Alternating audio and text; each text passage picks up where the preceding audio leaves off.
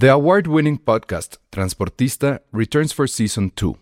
This time, we'll meet Beto Coral, who has lived his whole life in pursuit of one thing justice for his father, a police captain. Captain Coral was mysteriously murdered shortly after leading the search block that captured and killed notorious drug lord Pablo Escobar. Listen to Transportista Who Killed Captain Coral? Available on the iHeartRadio app, Apple Podcasts, or wherever you listen to your podcasts. Many of us have those stubborn pounds that seem impossible to lose, no matter how good we eat or how hard we work out. My solution is PlushCare. PlushCare is a leading telehealth provider with doctors who are there for you day and night to partner with you in your weight loss journey. They can prescribe FDA-approved weight loss medications like Wagovi and Zepbound for those who qualify. Plus, they accept most insurance plans. To get started, visit plushcare.com slash weight loss. That's plushcare.com slash weight loss. Escuchas. Escuchas. Escuchas un podcast de Dixo. Escuchas Filmsteria con Penny Oliva, Alejandro Alemán y Josué Corro. Hoy nos acompaña Ale Castro.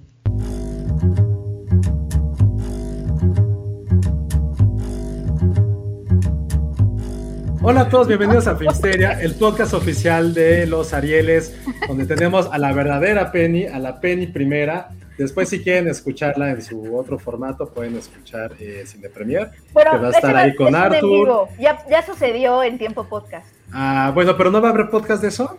No, nada más es transmisión. Ah, bueno, pero pueden buscarla en el YouTube. En el YouTube. Va a estar Penny, que hoy aparte viene muy arreglada, muy ad hoc, como si fuera a recibir un Ariel. Penny, si tú tuvieras que ganar un Ariel, ¿por qué categoría te gustaría ganarlo? Pero de los que existen, de los que existen, ¿no? Me gustaría ganar por la categoría de mejor actriz a cuadro, que no son las actrices secundarias, sino es la actriz que tuvo como pocas escenas, una escena, pero que se robó la escena. O sea, es Oh, la actriz eso está secundaria secundaria. Más o menos. O sea, mejor actriz. Nunca me gusta decir como actriz secundaria, es como actriz, este, no me gusta, pero puede ser como mejor actriz terciaria, mejor actriz, mejor Pues- cameo. Es, es como mejor actriz a cuadro, sin, sin, sin- ajá, si mal no lo recuerdo. Y ahorita les digo quién ganó el año pasado. Ok, me, me gusta. Oye, digo, pero esa, esa denominación me gustó. O sea, ac- actriz de cuadro. No, la que sale poquito pero se roba la película. Eso está bueno. Así, Ajá, así eso- deberían de anunciarla. Aunque esa suena como categoría de los premios MTV, ¿no? Un Sí, poco como, sí. Como actriz que sale poquito, pero todo el mundo la quiere, ok. Sí, A ver. MTV. Ahora Déjenme sí se ver. nos ocurren, ¿no? No sé. Debe haber Tú- muchos. tú- No, creo que, no sé si se sigue la categoría, creo que ya no. Pero, pero por O- ti, la re- la va a o, re- o revelación, revelación. Mejor actriz revelación está cool. Ajá. Oye, yo tengo una pregunta porque saben evidentemente que no sé nada de los Arieles. Actriz este, revelación, ¿es como en los Juegos Olímpicos que tiene que haber una edad? ¿O puede ser cualquiera, de cualquier edad? Creo que según yo puede ser de cualquier edad. ¿No? ¿Sí? No, porque o sea, una actriz O sea, ¿qué tal si revelación... tengo 80 años y es mi primer película y... ¿No? Pero, o sea, mi pregunta es la siguiente también. ¿Puedes ganar actriz revelación y actriz protagónica al mismo tiempo? ¿Puedes tener varios Arieles por tu mismo papel? Sí, ¿no? Según yo sí. La verdad no tengo la menor Ah, idea, por pero por tu mismo papel. Sí, eh, porque puede ser ¿quieres- revelación. una actriz? Sí, puedes hacer actor, re- actriz revelación y al mismo tiempo puedes ser mejor actriz protagónica. Hasta donde, hasta donde tengo entendido en esas categorías, sí. Pero por lo regular el de revelación, o sea, creo que sí, se los tengo que confirmar, pero por lo regular sí son, obviamente, se, se lo reservan a, a actores o actrices que, pues que a lo mejor no pudieron ser premiados en las, en las categorías principales, pero sí quieren darles un reconocimiento. es mejor actriz de cuadro, pero creo que ya, ya no existe esa categoría. Tenía, tenía la idea de que sí. ya, ya no existe esa. Eran famosos los Arieles por eso. Mm. Ajá, esa me gustaba. Mira, Oscar Sánchez dice, el Ariel por gastritis es para Penny. Eso está muy bueno. Perdón, me dio- está muy tonto, pero me dio mucha risa, perdón. Tú, Alec, ¿por qué, ¿por qué categoría del Ariel quisieras llevarte un premio? Dinos. Yo por maquillaje. Me encantaría. Ah, ¿Eso qué? Ah, no, maquillaje, maquillaje está padre, sí. No, a mí me gustaría por. A, a mí me gustaría por lo que sea, con tal de subir y tirar mi rollo político, como usualmente sucedía en los Arieles. Ay, todos, no, serías esa persona, es como, ¿verdad? Ah, claro, pero ahora es al revés, porque antes era contra Peña y eso. Ahora supongo se van a subir a decirle gracias, señor presidente. Entonces yo subiría. ¿Cómo, cómo decía el de Bowling for Columbine cuando subió al- por los Oscars? Shame on you, Mr. Shame on you, Mr. President. Shame on you. Así eh, subiría yo. Estaría increíble. La gente aplaudiría y todo. Me parece muy bien. Bueno, pues entonces vas a estar en eso. Y por ello, en, en este podcast, Penny va a estar un ratito aquí, un ratito Va a por ser allá. mejor eh, actriz de voz a cuadro, porque va a estar un ratito nada más. Voy a Y se, va, y se va a robar el sea, programa. O sea, pretendo, pretendo ir y luego venir y contarles chisme y así. Y decirles quién, se- quién está nominado y así. Sí. Sí. Si llegas con cara enojada, es que ya Michelle Franco se está llevando todo. Sí presiento que Nuevo Orden, que, que- que está inscrita eh, para, para llevarse el Ariel, hubo varias películas que se mandaron, como que se inscribieron al premio, y una de ellas es Nuevo Orden, y sí presiento que va a estar bastante nominada, era lo que decíamos fuera, de, fuera del aire. Estoy viendo aquí Josué, al Ariel al hater número uno de Coco. El Ariel al Tiam no, es para Elsa, obviamente. no sé, creo que ya no dio tanto a Coco, ella. ah, sí, ¿y eso? Yo creo que ya es la edad. Milagros de la pandemia, ¿eh? No, porque ya, ya cae como tanto en el cliché que dices. O sea, la volví a ver el fin de semana porque necesitaba ver algo que durara dos horas exactamente. Y la puse. O sea, porque puse HBO, pero dije ya, perdón, este Disney, dije lo primero de Pixar que salga. Y la empecé a ver y dije, es que pues voy a ponerme en el, pa- en el papel del indocumentado que lleva dos generaciones viviendo Oh. en gringo. Y no, y pues lo, lo entiendes, como que todo lo recuerda a su pueblito, a su abuelita, y dice, ah, güey, ya está bien, entiendo. Entiendo para quién fue hecha, lo que no entiendo es que a gente que estamos viviendo 24-7 en México les gusta, entonces a ellos los... Entiendo al pocho, al No te Gabacho, hagas llora- yo- pero- ¿Ahora sí lloraste o no? No, jamás, no, no.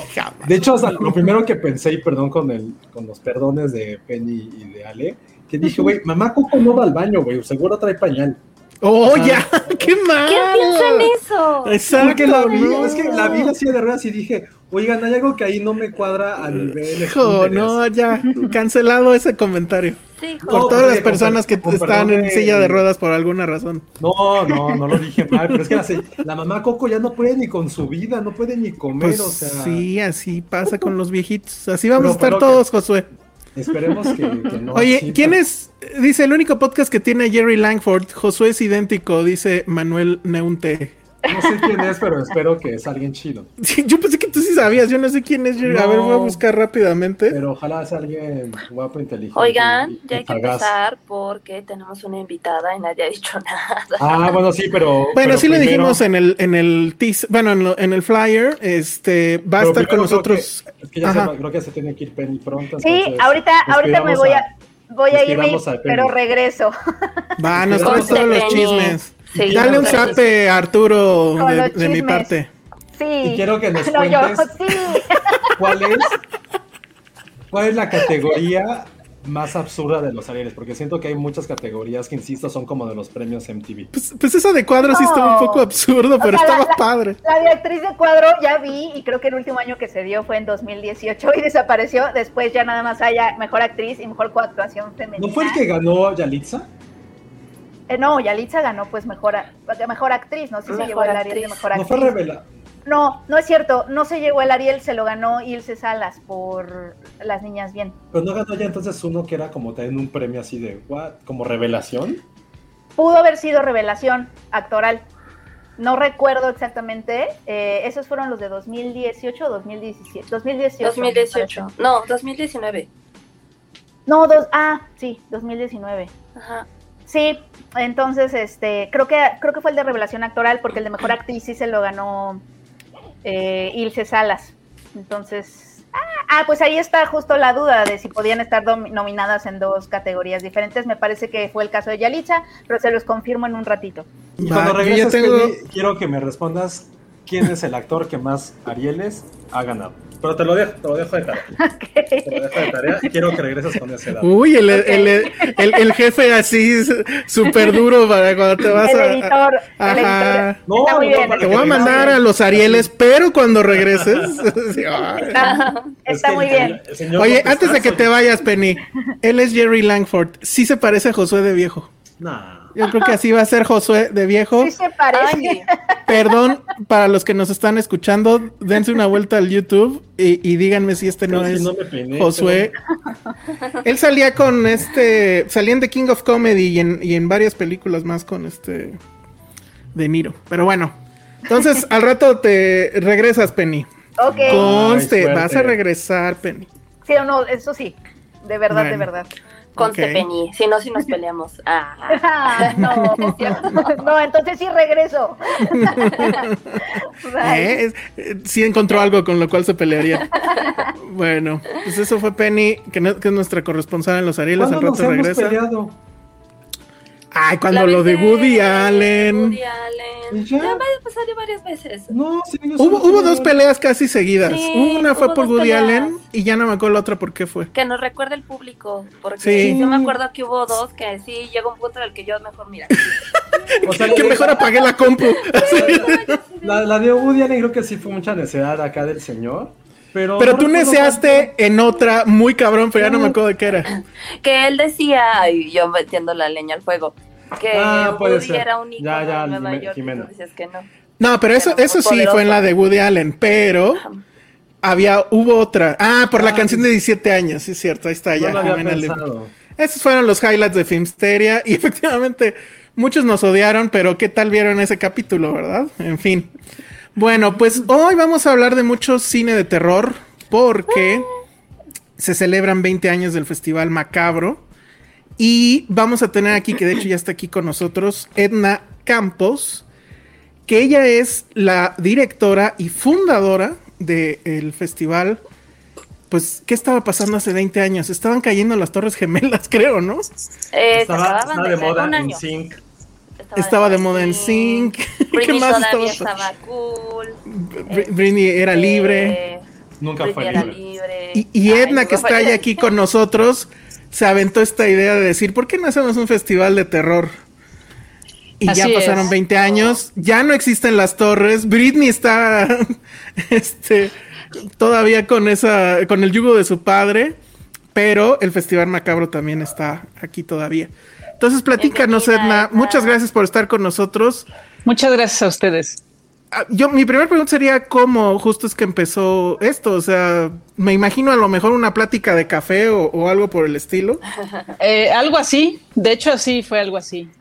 Eh, eh, bueno, eh, es eh, la historia tiene un poco más de tiempo, yo diría Mm. que muchos, muchos años atrás. Eh, y eh, fue justamente el, el empezar a acercarme a los festivales de cine, que en realidad eran poquitos, ¿no? O sea, era una industria naciente, así como, bueno, mencionan lo de las Torres Gemelas y lo de Britney. Justo lo que estaba pasando en México era que estaban naciendo la industria de los festivales de cine, ¿no? Justo en ese momento. Entonces, eh, eh, solo había, estaba el GIF, que bueno, que todavía no se llamaba así, estaba eh, otro espacio que se llamaba la Cor- jornada de cortometraje, estaba el Festival de Niños, tan Niños, estaba eh, el Mix, que de alguna manera de ahí Ah. salió Macabro, porque eh, el, el director del Mix y yo somos muy amigos desde prácticamente desde la infancia y eh, por eso les decía que, que sí tiene una historia muy larga, ¿no? Porque es una historia prácticamente de, de cinefilia, ¿no? En conjunto. Y eh, cuando él fundó el Festival Mix, eh, de alguna manera yo empecé también a ver ciertos materiales que empezaron a llegar a ese festival que no tenían tanto que ver con su, este, con su estilo, pero que experimentaban mucho con el cine de terror. Y de ahí fue que nació Macabro, ¿no? Con la idea de mostrar estas eh, joyas eh, escondidas y desconocidas que difícilmente iban a encontrar un espacio o iban a encontrar un distribuidor, ¿no? pero que pues valía muchísimo la pena y que habíamos muchas personas que queríamos ver ese tipo de cine, ¿no? Entonces, así fue como nació Macabro, ¿no? Como una forma de mostrar cine que no se podía ver en ese momento. No, había, por supuesto, no había plataformas, eh, estábamos todavía muy felices comprando DVDs, ¿no? Y todavía VHS. Y todavía. y bueno, posteriormente Blu-rays, ¿no? Entonces, eh, sí, o sea, yo soy de la generación que se formó con el VHS, definitivamente. Qué gran todavía... 2002, ahora que lo pienso, ¿eh? o, sea, sí, sí, sí, sí, claro. O sea, creo que fue cuando se estrenó la primera de Resident Evil. Este, teníamos Harry Potter para mucho tiempo todavía. Este, ya estaban en, a la venta, me acuerdo, ya los DVDs de las de la nueva trilogía de Star Wars. O sea, estaba bueno el, año, o sea, qué padre. Y, bueno, no sé, quería preguntarte yo algo. Este, en dice que cada año escogen un tema para, para el festival y este año creo que escogieron vampiros, ¿no? Así es. Este, ¿por qué los escogieron? ¿Qué los inspiró? ¿Cómo, cómo, cómo llegaron a escogerlos? Bueno, eh, principalmente fue porque eh, se celebran 90 años de el estreno de Drácula, de Todd Browning. Esa, ese Drácula que lanzó a la fama a Bela Lugosi y que, bueno, de alguna manera se creó el arquetipo del vampiro cinematográfico, ¿no? Y, de alguna manera también el, vampiro a nivel este, de cultura popular, ¿no? O sea, de, eh, el, vampiro que representa a Bela Lugosi es el que se gusten los chavitos en este en, Halloween, ¿no? Entonces es muy importante, ¿no? Creo que a nivel este a nivel del cine de terror e incluso del cine en general, eh, sí fue un momento muy importante. Entonces, de ahí que nosotros dijimos, bueno, este, vamos a celebrar esta película y por qué no eh, ya que tenemos una celebración tan importante como son 20 años, qué mejor que eh, relacionarla justamente con este tema de los vampiros, ¿no? Entonces, así fue como eh, nació esto, ¿no? Y bueno, pues dentro de la programación habrá varias actividades en torno a ello, incluyendo, por supuesto, la exhibición de la película de Drácula, ¿no? Perfecto. Oye, Edna, este, primero que nada, felicidades. Creo que algo que tiene macabro a diferencia de muchos otros festivales de terror y de otros es, eh, sobre todo a mí lo que me gusta, y creo que el terror creo que es el género por excelencia que hace eso, es como a través de diferentes largometrajes, cortos, documentales, los han dividido en internacionales, mexicanos, hispano, bueno, iberoamericanos, y creo que, insisto, lo que el terror siempre refleja son los miedos particulares de cada cultura. Creo que es algo que Macabro siempre, siempre ha hecho y que lo, y lo ha cultivado y lo seguirá haciendo. Para ti, o sea, ¿cómo es esta selección de películas? ¿Qué es lo que se fijan para crear eh, para decirlo tal cual, el catálogo, o sea, porque cuántas películas les llegan, cuántas películas de terror ves al año, ya seguramente a ti nada te da miedo, es como, ah, ya lo vi en esta película, ay, Woody Allen, así, el acosador, ya, lo vi en tal película, 17 años, esta película de acoso también ya la vi en esta película, o sea, bueno, ¿qué te da miedo ahora y realmente cómo es esa selección de tantas películas a lo largo de cuántos años? Bueno, eh, sí, por supuesto que tengo muchos miedos. Yo soy una persona que tiene muchas fobias. Por eso, yo creo que por eso me gustan tanto las películas de terror, ¿no? Porque es una forma de que de alguna manera catartizo esas fobias, ¿no? Entonces, eh, sí, no, o sea, me sigue dando mucho miedo muchas cosas, pero las películas de terror me ayudan a superarlas. Entonces, eh, por ello me gusta seguirlas viendo, ¿no?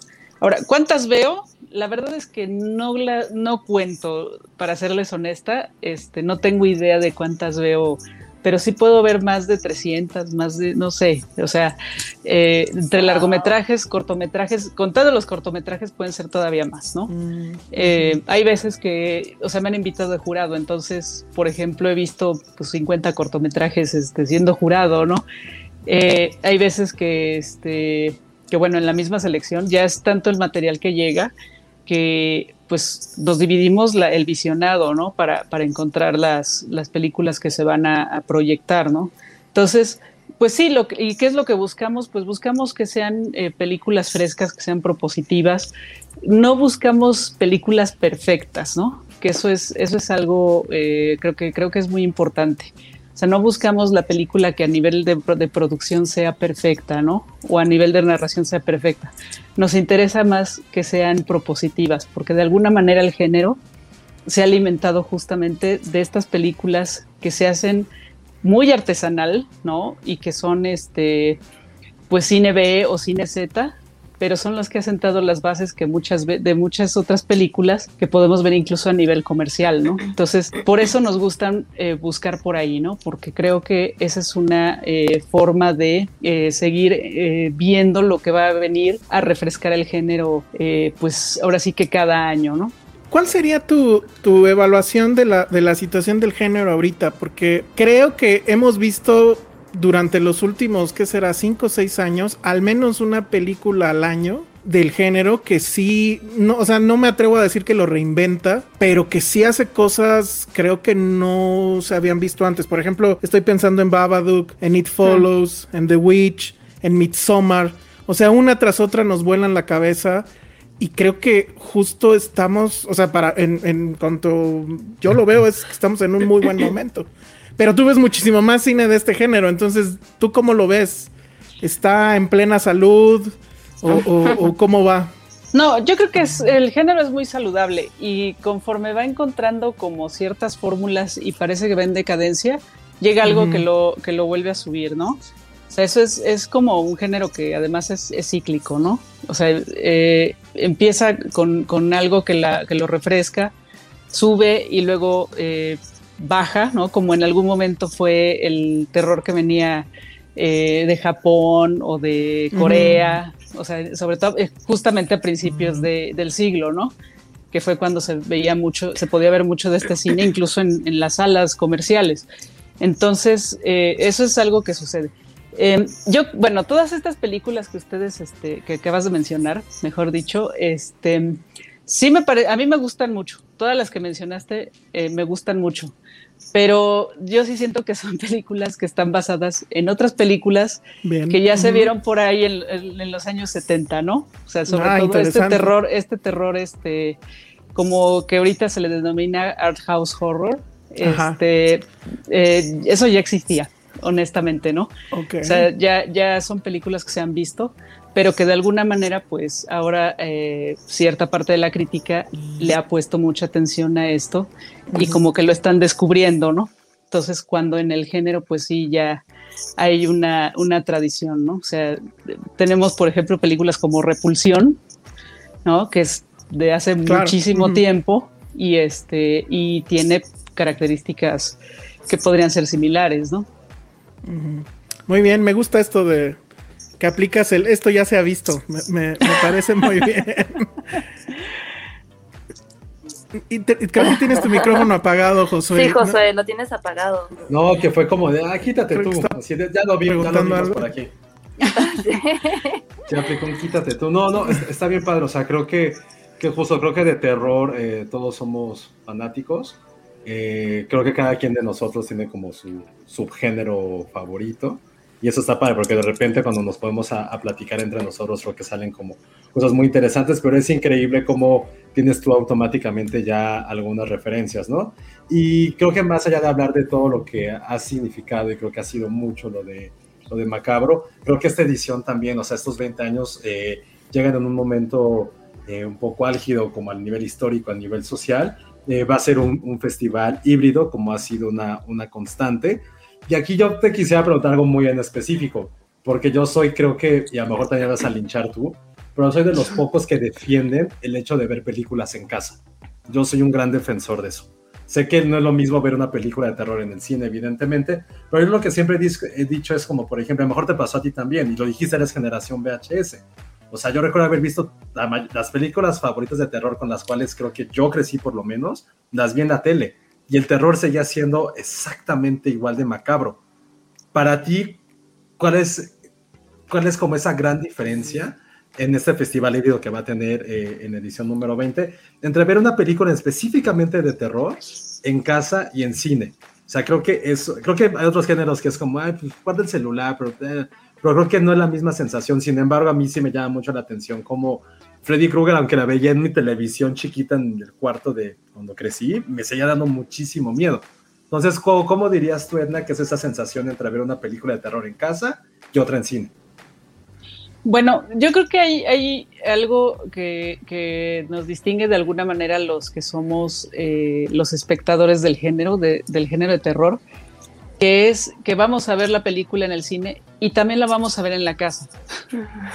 ¿No? Claro. O sea, no, no es tanto escoger una u otra, sino que si tengo la oportunidad de verla en el cine, la voy a ver en el cine.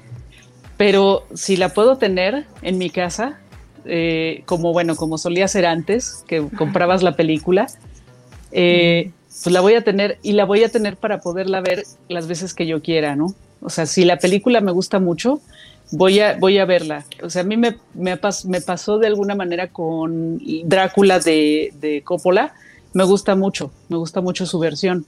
Entonces, es una película que probablemente yo vea una vez al año. Entonces, entonces porque me gusta mucho. Entonces, eh, creo que eso es algo que sí distingue mucho a, los fans del género, ¿no? Que no nos quedamos con una sola, eh, con un solo visionado de la película, ¿no? Sino que podemos verlo, eh, o sea, la podemos ver una y otra y otra. Como, decía Beetlejuice, ¿no? Que ha visto 60 veces El Exorcista y le sigue dando risa. Entonces ya también, ya no te da miedo, pero la sigues viendo, ¿no? Sí, porque bueno, disfrutas muchos elementos, no nada más es el, el, o sea, la primera impresión es la que te da miedo, por supuesto, ¿no? Ya después, pues bueno, ya tienes, ya, ya, te han revelado, pero puedes encontrar otras cosas, ¿no? Y es muy cierto, porque yo me acuerdo, o sea, obviamente el exorcista no la vi en cine. O sea, la vi en un VHS, no, pirateado seguramente, porque pues no había de otra en ese entonces y sigue funcionando, a pesar de que era una pantalla muchísimo más pequeña de la que ahorita seguramente tendremos, ¿no? Claro. Oye, Nan, yo te quería preguntar como de las vertientes que tiene Macabro. O sea, si mal no recuerdo, el año pasado tuvieron este, este segmento que se llama Macabro Coven, que era para apoyar como a estas nuevas cineastas mujeres que, que traían, ¿no? Como nuevas propuestas. Y también sobre Macabro Lab, que, bueno, tiene que ver con los talleres que ustedes dan, porque, amigos, no solamente es vamos a ver cine de terror, también hay charlas, hay talleres.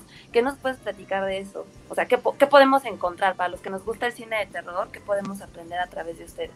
Bueno, eh, el Macabro Coven es una. Eh, ahora sí que es un espacio para, de promoción para el cine de terror hecho por mujeres. Eh, esto, pues de alguna manera también en los 20 años hemos ido viendo cómo ha crecido, cómo ha crecido que bueno, sí quiero, sí quiero decirles que desde el primer festival siempre hubo un público muy grande de mujeres en el, en el festival. Eh, siempre ha sido prácticamente mitad y mitad, ¿no? O sea, es eh, que bueno, que de alguna manera también ayuda, eh, este dato ayuda a romper un poco con ciertos mitos que pudieran darse alrededor del género, como de que es muy, un género muy de hombres, ¿no? Entonces, eh, la verdad es que siempre ha habido eh, un público mixto, ¿no? Y este y eh, cada vez ha ido aumentando más, yo diría como del 2010 para acá, ha ido aumentando la presencia de mujeres directoras ¿no? en, el, en, el, festival. Y de alguna manera nosotros lo que hicimos con Macabro Coven fue crear este espacio específico justo para impulsar aún más esta presencia, ¿no? Y lo estamos haciendo a través de una convocatoria de coproducción. Entonces, justo este año se va a ver el primer cortometraje producto de esa convocatoria, ¿no? Que es eh, un cortometraje que se llama La Última Cena.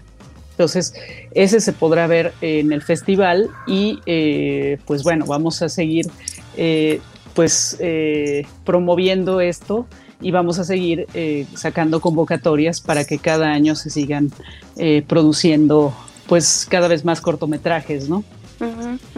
Y, ah, de Macabro Lab. Eh, Macabro Lab.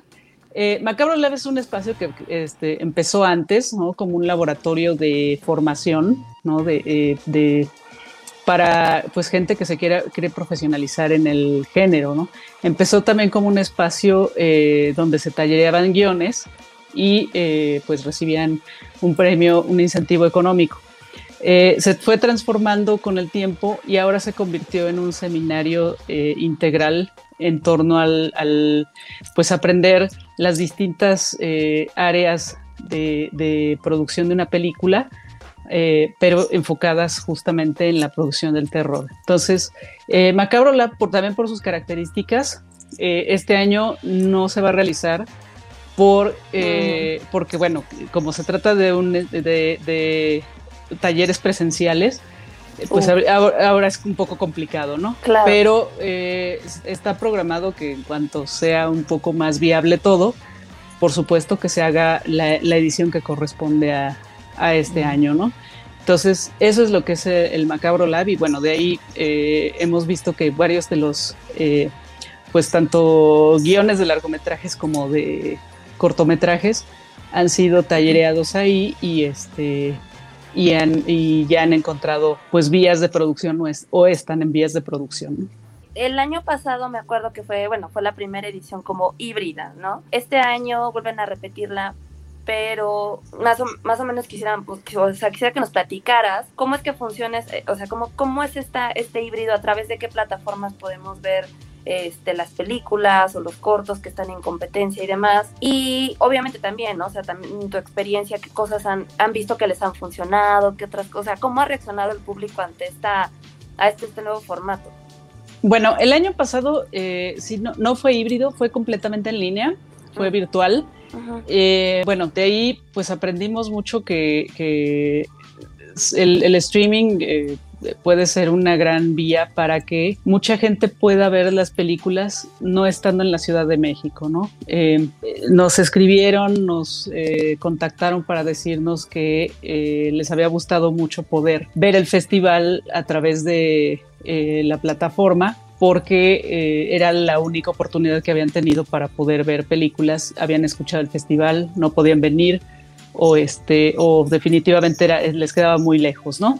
Entonces, em, recibimos mucho este, esta pues, retroalimentación y de alguna manera pues sí nos sirvió para, eh, para tomarlo en cuenta para este año. Nosotros, bueno, pensábamos que iba a poder ser un festival más presencial de lo que realmente eh, se va a poder hacer pero no descartamos para nada el, eh, pues el tener el streaming, ¿no? Entonces, de hecho, todas las películas eh, se solicitaron eh, de manera que se pudieran pasar en salas y se pudieran programar también en streaming, ¿no? Desde que se empezó a planear el festival ya hace bastantes meses, ¿no? Entonces, em, justamente, bueno, ahora sí que no sabíamos exactamente qué era lo que iba a pasar. Eh, estamos, digamos, en esta situación que es bastante compleja, ¿no? Eh, aún así, bueno, eh, hay la posibilidad de las funciones presenciales, pero justamente eso es lo único que realmente va a haber presencial, ¿no? las, funciones y todo lo demás se va a hacer de manera, pues, digital, ¿no? y me refiero, bueno, a las conversaciones con directores, a, este, a las charlas, todo ello va a ser eh, digital, además de las películas que estarán en streaming, ¿no? Entonces, eh, pues lo que estamos haciendo es justamente combinar eh, la posibilidad de que la gente vaya a la sala y que pueda ver cosas en streaming y que, bueno, si no pueden verlas en el momento en que están sucediendo, que puedan revisarlas posteriormente, ¿no? Ok. Este, José, no sé si quieres que pasemos a las preguntas del público. Ya hay no, Antes, antes, a ver, dime. un poquito para, para, poder juntarlo con, con, todo lo de Edna. Es que ya empezó a hablar Ale de, la, de esta edición, ¿no? De la parte híbrida. Eh, y ya han preguntado, o sea, ¿cuáles son las películas esenciales que te recomiendas? Sé que a todas les hace tener un cariño. Sé que todas las veces son como pequeños hijos monstruitos, o sea, como unos pequeños monstruos.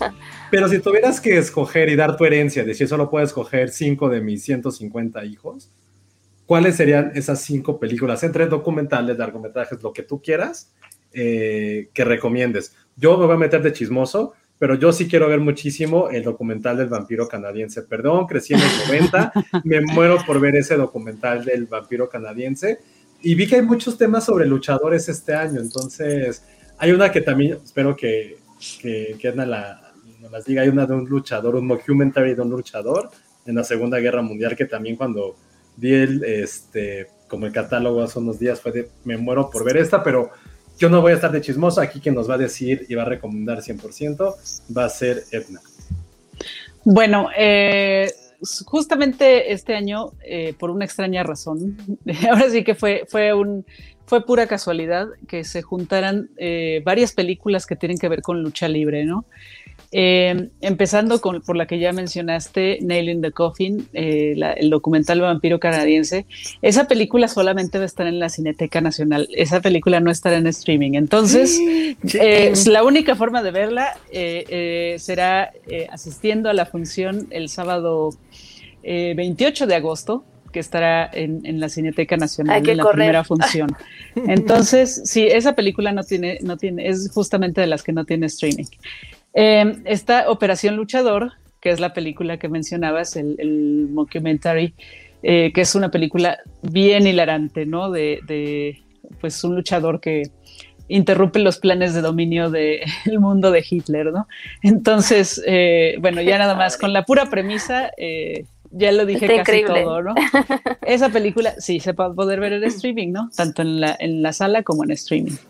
Eh, también hay otra película que se llama Sangre, Sudor y Llaves, que es otro documental, que ese es un documental de, corte un poco más social, eh, que habla de eh, una arena que está en la periferia de la ciudad, ¿no? Entonces va más por el lado de cómo la lucha libre ayuda a, pues a mucha gente a, salir adelante, ¿no? En situaciones marginales.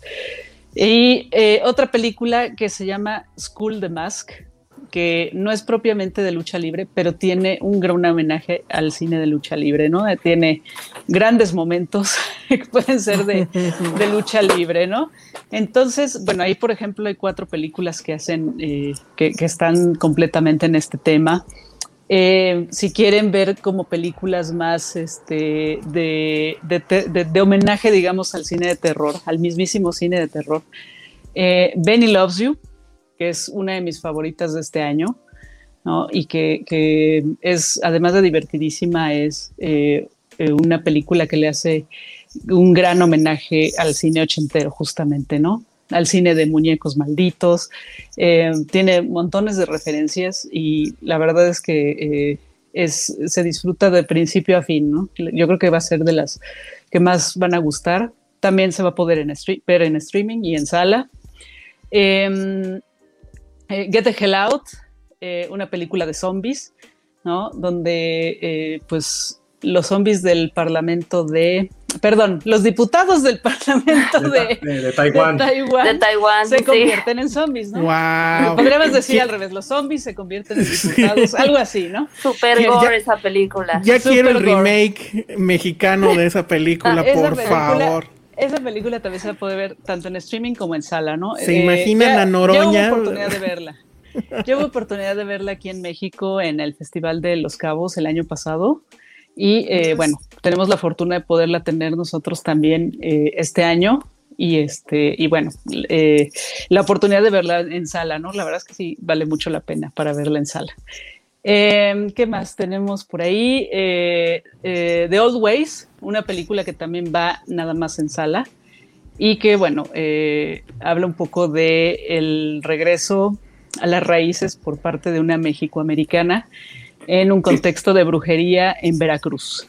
Entonces, también es una película eh, bastante entretenida, eh, también a mí, me, a mí me gusta, es de las que me gusta mucho y sobre todo creo que es de las que te hace pasar también un muy buen rato, ¿no?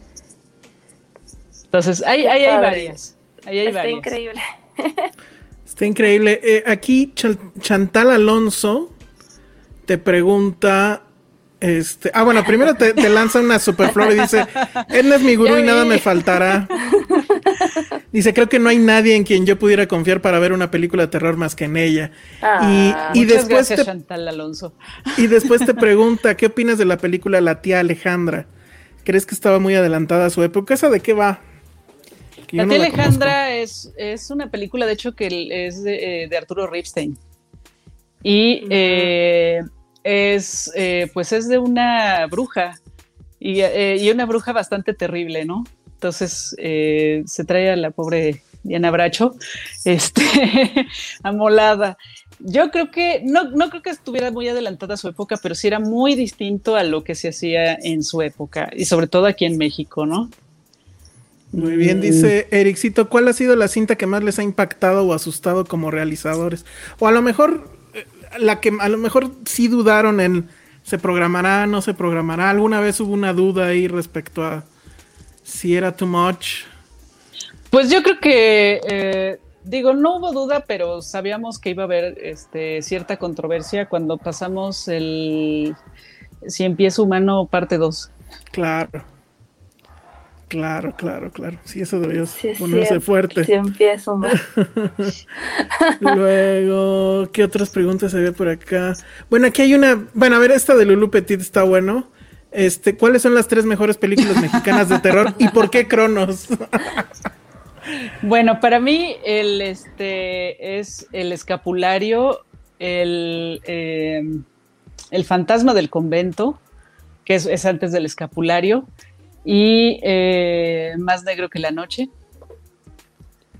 Hay que anotar todas esas. Hasta el viento tiene miedo también, es muy bueno. justo estoy anotando, eh, de hecho. ¿Sí? Ah, sí, para que después las compartamos con el público. Así como las esenciales de nada. Leo Madrigal pregunta en qué fecha se abre nuevamente la convocatoria para cortos. Pues por ahí de diciembre, enero, más o menos. Ok, para que estén ahí este, pendientes. Claudia Jiménez, híjole, hace la pregunta del millón. ¿Cuáles películas le parecerían esenciales para iniciarse en el género? Híjole, o sea, no sé. Es complicado. Está complicado. no sé, así rapidísimo, unas cinco o tres que te vengan a la mente. Las que me vienen a la mente, este, em, psicosis, eh, puede ser también eh, la masacre de Texas, para que empieces bien, bien hardcore en el género, porque bueno, si no lo has visto, claro. sí te va a parecer bien, bien fuerte, ¿no? Es de las de hecho, Sí, es de, es de esas películas que son, que, que aunque las hayas visto varias veces, te sigue impactando mucho. Eh, eh, la Noche de los Muertos Vivientes. Y eh, bueno, voy a decir cuatro. Podría decir este El Exorcista. Claro. que mi sobrina, que ya no sé cuántos años tiene, diez y tantos, no la ha querido ver todavía. Hay otra que se llama The Innocents, que es eh, ah, muy buena. Es una película para que te inicies en el cine de fantasmas. Perfecto. No, que hace rato decía Edna que tenía fobias. Ah, ¿Qué fobias tienes? Todos tenemos aquí una, Edna. Por ejemplo, tengo fobia a las, a las arañas. Eh, bravo, yo también. Por, ejemplo, tengo fobia a la gente. Ah, eso creo que todos también ahorita, ¿eh? A mucha gente. Sí, no, sí, sí, sí. A, las pandemias que complican los festivales. A las pandemias que complican los festivales. Por ejemplo, ¿qué, película dirías que como de arañas te podría ayudar? Justo porque me encantó lo que dijiste que ves cine de terror o te encanta tanto, porque así es como una terapia para todos los que tenemos como un cierto miedo, ¿no? que a veces pensamos que solamente queremos ver esto para divertirnos y realmente es un, o sea, me encanta el género, obviamente no, no soy ni un 5% conocedor como tú, pero me encanta como, insisto, cómo cada cultura tiene sus propio, su propio folclore y cómo sus miedos se reflejan en sus películas. Creo que no hay arte que refleje mejor a una cultura que el terror. Pero, por ejemplo, de, de, arañas, creo que no hay como ninguna película que, o, dime tú qué película podría ser, si da, tienes miedo a las arañas, esta película te la, no sé si decir recomendado bueno, está, te va a Tarántula, que bueno, es, es más este es más ubicada en la ciencia ficción, ¿no? O sea, cine B de ciencia ficción es un clásico, ¿no? Tarántula, eh, bueno, yo recuerdo que la vi en un cine, o sea que pasaron, la pasaron así de, segunda, ya saben, ¿no? De películas este, de catálogo. Yo la, sí la vi en, en, el cine y pues era muy impresionante, ¿no? Y además la vi cuando era niña, seguramente de ahí me viene la fobia. Entonces, eh, esa película, creo que yo sí la recomendaría si quieren, este, como eh, hacerle así a la fobia, ¿no? O sea, machacarle ahí al, a la herida. Pero también hay una película que se hizo que también es un, es, pues es una parodia, ¿no? Que se hizo, no sé, tendrá, yo creo que ya tiene como 20 años esa película que es este Egg Leg Freaks. ajá. que a mí me parece divertidísima. Y también es de las que si me la encuentro que la están este, pasando en algún canal de televisión, me quedo viéndola, por increíblemente, aunque tenga fobia a las, a las arañas. Pero me gusta porque justamente le hace hace una parodia, pero al mismo tiempo le hace un homenaje a todas estas películas de ciencia ficción de corte B, ¿no? Que, que pues usaban, eh, por ejemplo, barañas, ¿no? O sea, Como- digo, hay de hormigas, hay de... ¿no? Como un Hay- comentario, perdón, aparte, ayer vi un programa en History Channel que son dos biólogos que van que yo- cuyo objetivo es recorrer el mundo y clasificar el dolor de las mordidas de insectos. ok, Y el primer capítulo son mordidos por la, por la araña más grande del mundo. Y se ve como la araña los muerde y le desgarra la, sang- la, la carne. Te lo juro que no pude, o sea, me paré del, de- del asiento y me puse a dar vueltas porque me dio una ansiedad, porque se veían los colmillos cómo entraban y le arrancaban la No. carne mal. Pero lo peor es que no es la mordida más que más les dolió, pero nada más como comentario aparte, ya después hablaremos de eso. Tú, Elsa, ¿qué le tienes fobia? Ah, la- o sea, las arañas sí, pero no tanto como tú. o probablemente no tanto como Edna, pero no, no se me ocurre. Creo que es la tripofobia más bien. Eso sí no Ah, lo la aguanto. tripofobia. De hecho, hay una película eh, que es ¿De justamente la de No. mañana, la de mañana, la Ah, claro, de sí, las sí, sí. ocho, sí, sí, la, la del, la del quiste, esa película. Vi el póster y sí dije, qué es horror. para- ajá, Sí, es, es por ahí. Ve películas de cualquier fobia, pan, así. Al número Sí. 13, sí, también hay una película con eso. Oye, Edna, te ponen algo, algo que está muy padre esta pregunta de Tania Rubio. ¿Qué países Sí. consideras que actualmente son más prolíficos o vanguardistas en el género? Pues bueno, es un poco complicado este, contestarlo. Eh, de hecho, eh, recientemente se, han está viendo mucho cine eh, de países de Europa del Este o que están o que colindan así con Rusia, de Rusia también, eh, que, que, bueno están retomando y están haciendo películas eh, bien interesantes del género, ¿no? También, bueno, tocan mucho la ciencia ficción, por supuesto, pero sí he visto algunas que son bastante interesantes. E incluso eh, es interesante que en algunas de ellas se ubican en los años 80. Entonces, de alguna manera, están hablando de un contexto eh, socialista, ¿no? O, comunista, dependiendo el, país, ¿no? Pero pues sí, que están del otro del bloque este, de hierro de ese lado, ¿no? Del, de Europa del Este. Y las, y las películas se desarrollan, las historias se desarrollan en ese contexto. Entonces, sí es, es bien interesante eso, ¿no? Y por otro lado, eh, justamente lo que está pasando en Latinoamérica, ¿no? Que se está haciendo un gen- el, cine de género, pero también tocando temas sociales. O sea, yo creo que ningún otro país hace, eh, toca tanto los temas sociales, este, o ninguna otra zona, diría yo, eh, como se está haciendo en Latinoamérica. Y eso creo que le está dando mucha frescura al género. Entonces, por ahí podría ser también. la llorona, ¿no? Está increíble, la de. Sí, la, la película de Jairo Bustamante. La sí. de Jairo, sí. Sí. Sí, sí, sí. Sí, sí, sí. Miguel Ángel Romero dice, ¿cuál es la leyenda urbana o mito nacional que te gustaría ver adaptado al cine? Ay, eso está bueno. Eso está bueno porque sí se han, este, se han adaptado muchos. Quizá no, no se han visto tantos. Yo, yo la que tengo muchas ganas de ver por el título nada más es esta de Masacre en Teques. Ah, ya, sí, sí. y sí, no sí, la he sí. podido ver. Bueno, pues es que no se ha estrenado. Igual y a ti ya te llegó la copia o algo. o No, to- todavía no, está lista. Hijo, esa le tengo muchas ganas. No, yo he visto clips, pero no este, pero, y- o avances, ¿no? Que, que nos han compartido, pero no este, la película no. La, la película completa no. Sí, Sí. estaría bueno. O- o Pues o sí es una buena pregunta, porque sí, la verdad sí tendría que pensarla un poco más, ¿no? Em, quizá algunas de las leyendas que se desarrollan en, en las- los callejones de la Ciudad de México, en, en- en el centro, pues, ¿no? De la ciudad, que, que hay muchas, ¿no? Muy bien. Sí, porque Es- creo que, justo, creo que hay un país, o sea, creo que en México no hay tantas como leyendas urbanas, porque tenemos un folclore mucho más grande, que es algo que no tiene el lugar que es famoso por eso, que es Estados Unidos. Ellos realmente, pues su mitología es de siglo XVI para acá. Nosotros como país y América Latina, justo como decía, tenemos una historia un poco más milenaria y generalmente eso pasa en, en países de América Latina, ¿no? Que tenemos, o sea, La Llorona, que ya hemos visto como varios películas bastante chafas, digo, la de Jairo no es, no es de ese corte, pero sí, creo que más bien nos falta un poquito más de, es que el terror lo vivimos de otra forma en América Latina, entonces creo que también esa parte estará. Ahorita hemos hablado de muchas cosas increíbles, todo lo que te gusta, recomendaciones, pero a ver, hace rato me, gustó como dijiste, eso ya se había visto, pero ¿hay algún como subgénero corriente que se haya puesto de moda y que ya te hayas dicho, güey, qué asco es esto, esto no es terror, maldita sea, y has dicho, no, ¿por qué está esto de moda? Pues la verdad no, no, no, no lo he pensado de esa manera. Em, quizá eh, podría decir que, no sé, a lo mejor el que se hagan, que se hagan tantos remakes, ¿no? En, Estados Unidos sobre todo. Este, quizá eso es lo único que sí podría decir. o sea, no, hay muchas historias, ¿no? O sea, pueden hacer otras, pueden hacer otras, eh, eh, otras películas, ¿no?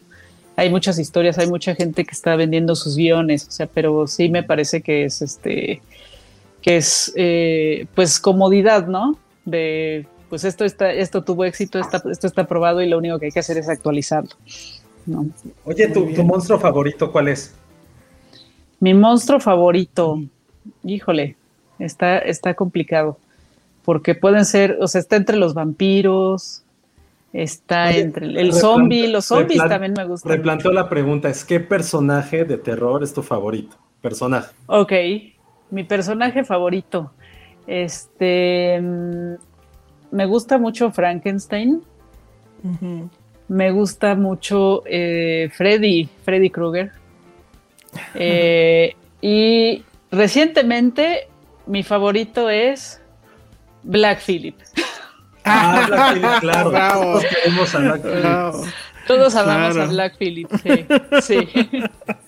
Hacen falta más películas con Black Phillip. Sí, es, es, una de las mejores apariciones del demonio.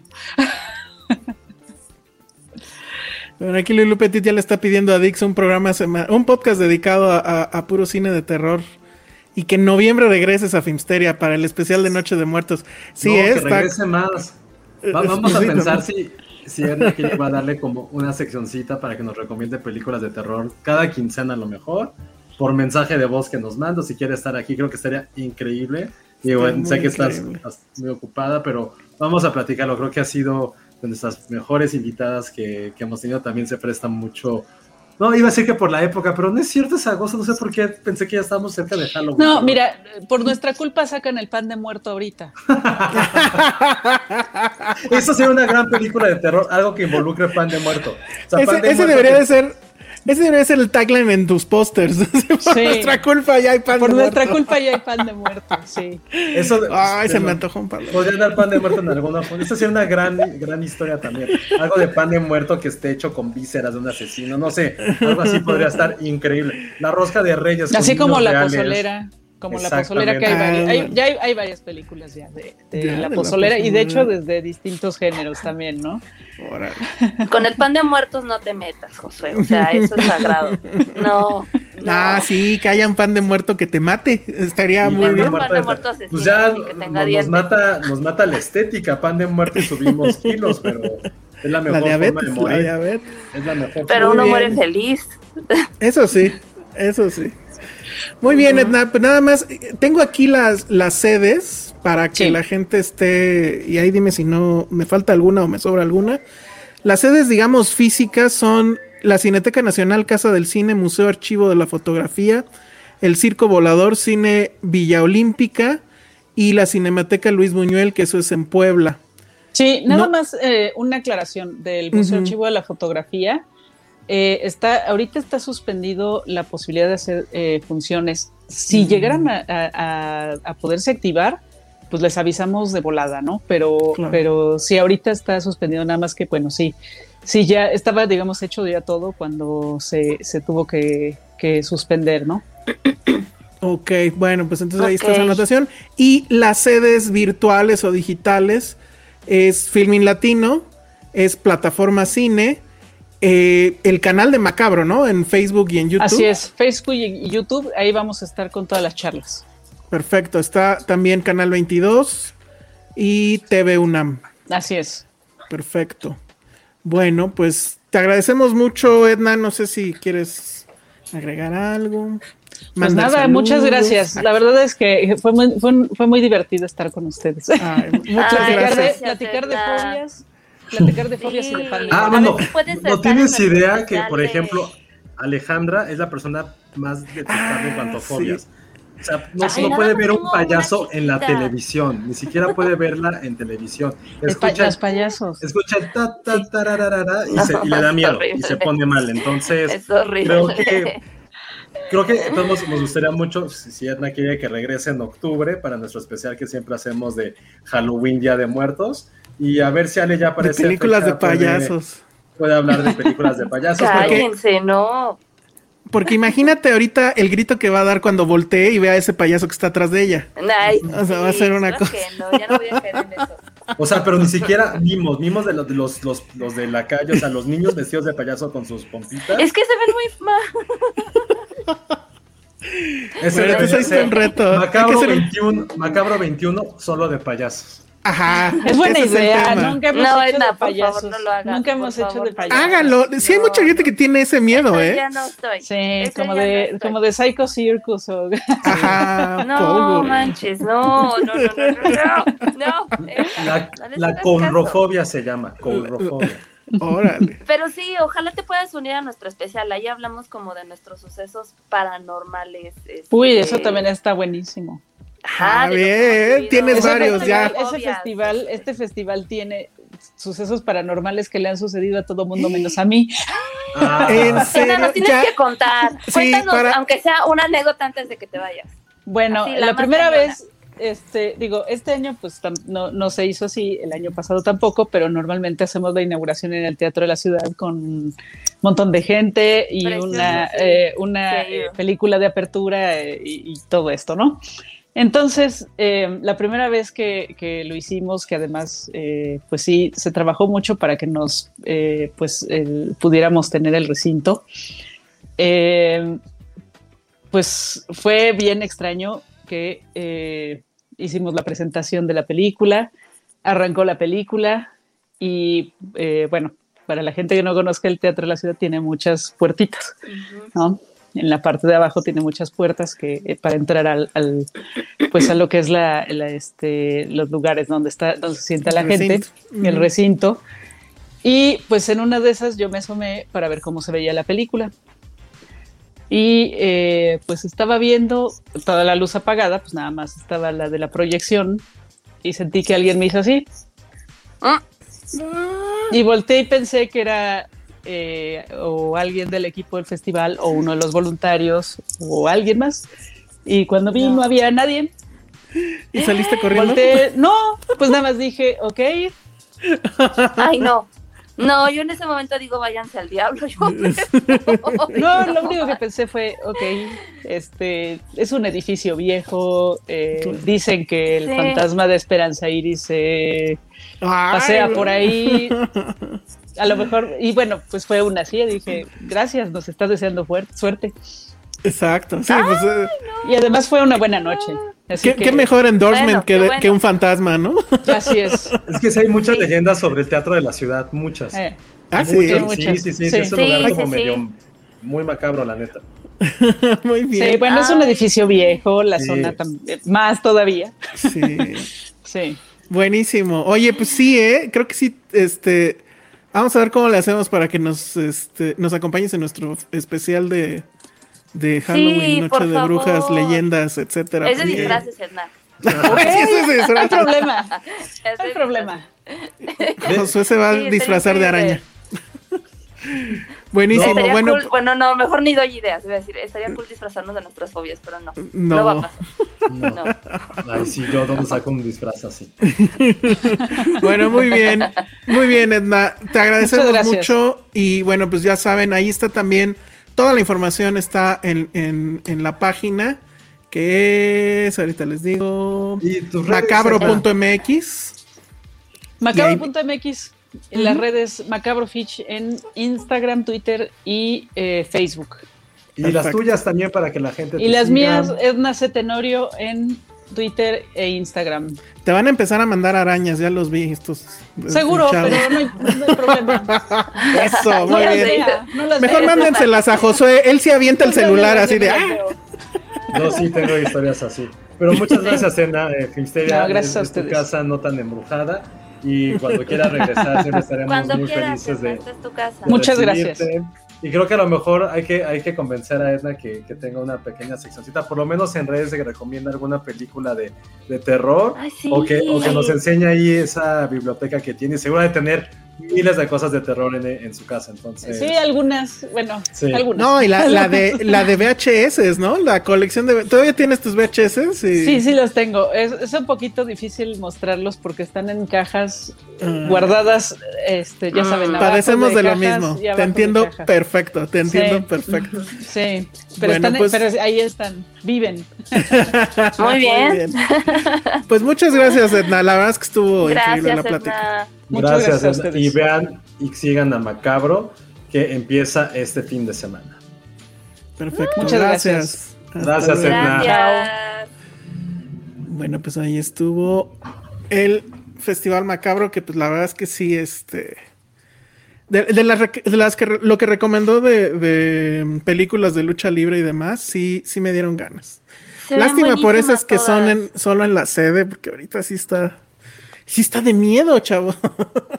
Pues es para que Entonces, te dé sí. terror de verdad. Ajá, exacto, para tener la experiencia completa, ¿no? No, cállense. No, pues ahora sí que los que ya estén todos vacunados y, y que vayan con doble curvebox y demás, bueno, pues sí, sí cuídense mucho. Este, todavía no viene Penny para contarnos los chismes del Ariel. Pero No, creo que caray. Creo que ya a, a, a Nailea o no sé quién ya nominaron. Creo A que el cine de vampiros es un gran tema, ¿eh? Es el, es el tema de, de- de este año de, de Macabro. Y pues sí queremos hablar de nuestras películas favoritas de vampiros. ¿Quién quiere empezar? Twilight. Híjole. no, pero ya he dicho que sí le tengo un amor a, Twilight. Sí Pero pues esa ni es de terror. O sea, lo de terror No, es ver no, esas. Pero a ver, no, yo De creo que terror los la- fans. La primera que, que me dio un poquito de miedito. No sé, yo, yo creo que sí sería este entrevista con el vampiro. O sea, sin que suene mucho Pero a esa no da miedo. Es que, es que sí me daba, ah, bueno, pues estaba chiquita cuando salió, o sea, sí me dio cosita. Ahí también, ahí los vampiros también están guapos. ¿Qué le haces? Están guapísimos, sí, pero, o sea, es que no, me hizo pensar como, es que sabes que me daba miedo, este, a la niña, que se me olvidó su, su nombre. Kirsten Dunst.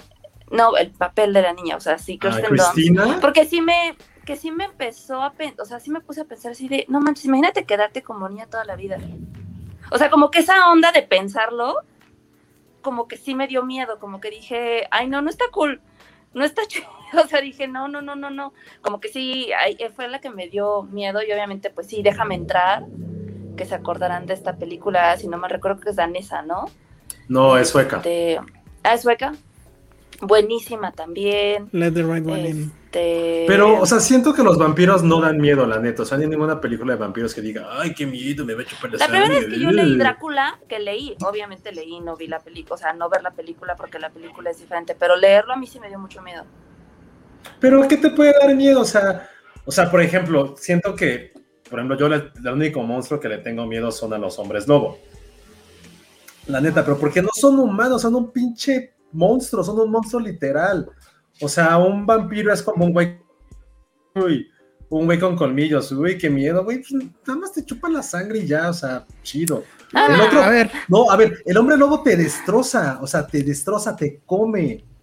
Un vampiro y que, es como. y- y "Ay, que vamos a hablar de eso comió". más al rato, pero. No, pero a ver, por ejemplo. vampiro. Pero por ejemplo, la de la de la de Coppola no te daba tantito miedo. Estaba Gary- muy chiquito, estaba muy chiquito. Ah, o sea, pues creo que, creo que a lo mejor por eso te tengo repelo a los vampiros, porque sí la vi como en 92, 93, estaba muy Ajá. chavito. Y fue como, ¿qué verga? ¿Qué, qué mierda es esta? O sea, yo quería ver un vampiro siendo así, sanguinario, pues. Sí o no. no, un vampiro sanguinario aquí de, ay, la historia de amor, ay, desnudos. Ay, pero él, ay". él- cuando sale vampiro como señor Burns, Un vampiro emo. pero cuando sale como sale cuando como señor? señor Burns, este Gary Oldman, ahí sí da miedo. Pero creo que de chavito no lo, no te da, o sea, no, no entiendes como. Ah, de chavito concepto. sí, no. eso sí da miedo. Este, Nosferatu tampoco te da miedo. No, nada. es No, los no vampiros será tú sí nunca me dio miedo. Insisto, creo que que, a que, que nos diga así también, que nos diga al público. O sea, ¿qué, qué vampiro realmente les da miedo? y no les da como un deseo sexoso, porque eso también es la parte del vampiro. O Pero sea, es que A mí muy- nunca. Eso de deseo sexoso, no, eso sí no. Ay, Brad Jamás Pitt de entendí. vampiro no decías, hola. Ajá. Ajá, Pues ahí no, pero es. que es Brad Pitt, no es el, no, o sea, no es como el. Bueno, Antonio de Banderas o Tom. Cruise o Robert Pattinson. Ay, bueno, no, pues es que esa película está hecha para que. No ¿Cómo Ale? sé. A ver, repite eso. ¿Cómo? Sí, chúpame la sangre. No, pero la- toda película de vampiros decente sí debe, debe de traer su onda sexosa, si no, no es película de vampiros, ¿no? Claro, porque, o sea, Hasta- realmente la, la concepción del vampiro es eso, es la juventud eterna, el deseo, la sangre, que es la cosa vital. O sea, también se había leído que era como, bueno, como una, una de las lecturas sobre los vampiros, era que el chupar sangre también significaba chupar otras cosas. O sea, que te, estaban quitan- te estaba quitando la parte más vital de ti. Y sobre todo en la época victoriana, cuando fue cuando surgió todo esto, ah, había este gran rumor de que, bueno, no era un rumor, era como algo que estaba en las leyes muy estúpido, que decían, y esto va a sonar también, hoy es mi, mi, mi programa escatológico, que decía que, por ejemplo, cada gota de semen que no era introducida en una mujer equivalía a 10 gotas de sangre. Entonces, por eso estaba como súper prohibido tocarse uno mismo, porque decían que te quedabas débil y estúpido porque hacías eso. Entonces, también como que el vampiro fue una respuesta precisamente a toda esta mitología de que solo podías tener sexo en el matrimonio. Entonces, evidentemente el vampiro también surgió como de esta necesidad de explorar una sexualidad que no se podía hacer en esa época. Entonces, por eso siempre tienen que ser sexys, guapos. O sea, creo que no hay vampiro que no sea sexy o guapo y que sea como súper terrorífico. Bueno, O sí, es, es que es una concepción que te tiene que traer, porque obviamente sí, el vampiro tiene que ver mucho con el tema de seducción, ¿no? Este, Cronos Ya es de vampiros. Sí, claro. sí, ¿eh? Sí, es una película de vampiros. O sea, Es no sí. del vampiro común y corriente, pero sí es una película de vampiros. Porque eso sí está en el top que les late. ¿Top 5? sí, puede ser. Y, sí es la- Depende. y sigue siendo la mejor película de Guillermo del Toro. O sea, creo que no ha sabido superarse o no ha podido superar eso. Mm. No, por mucho laberinto del fauno, no, ahí sí. no, ¿Sí? ¿Tú crees? Yo me sigo quedando con Cronos siempre, ¿eh? No, Uf, no. Only Lovers Left Alive. ¿cómo Only Lovers esa Left película? Alive. Esa Sí, también es estaría otra, en mi es otra top 10. concepción de vampiros. Sí, sí, sí, Sí. también tienen esa parte, como viven tanto, son estos hombres cultos y poderosos. Sí, sí, sí. sí tienen... También es, es que sí es una concepción de como de monstruo, o sea, es que sí son los monstruos más cool. O sea, son, son sexys, son atractivos, son súper inteligentes, cultos, ele- o sea, como que tienen una onda como ele- de elegancia. Porque siguen siendo los más humanos. O sea, son los monstruos más humanos. En o sea, Sí. humanos me refiero a una concepción física, son los más humanos. O sea, no se transforman en monstruos, no, no amanecen así de güey, qué pedo. O sea, también tiene que ver con esta parte de que eran nocturnos, el sexo es nocturno, la parte salvaje que tenemos es durante noche. O sea, eso lo, pues a mí me gusta un poco como toda esta parte de monstruos. O sea, por ejemplo, hace rato que nos dijo Edna de Frankenstein, también Frankenstein tiene una cantidad de lecturas de lo que representa ser alguien que va en contra de su naturaleza. Y si no la han visto, pues el final de Frankenstein, el güey, pues, al final como tal cual, quiere ser humano y quiere ser bueno. Spoiler. Sí, spoiler de hace 90 años. O sea, el final de Frankenstein, por ejemplo, sí, sí es muy desgarrador. Es un final muy, muy sí. triste. Porque al final es alguien que no puede ser humano, no es un monstruo y solamente quiere, quiere sentir. Entonces, eh, eso es lo que pasa con lo que dice. O sea, pues sí, los vampiros son los monstruos más cool porque son un poco los más humanos. Por ejemplo, esa que dice Hugo Hernández también es una gran, gran película. Ajá. Yo- claro. A Girl Walks Home Alone at. Night. Lástima que esa directora, porque era directora, creo. La, segunda sí es muy mala. Y no sé si ya venga- vaya para la tercera. También estaba mencionando por ahí Israel Fernández de, de Taika Waititi, que dice que él sí lo considera sexy. Por What We Do in the Shadows, que eso, o sea, creo que sí también entraría, no sé si en mi top 10, pero sí de un giro importante respecto al cine de vampiros. Y, y este el asunto de de mezclarlo vampiros, con ¿no? el humor.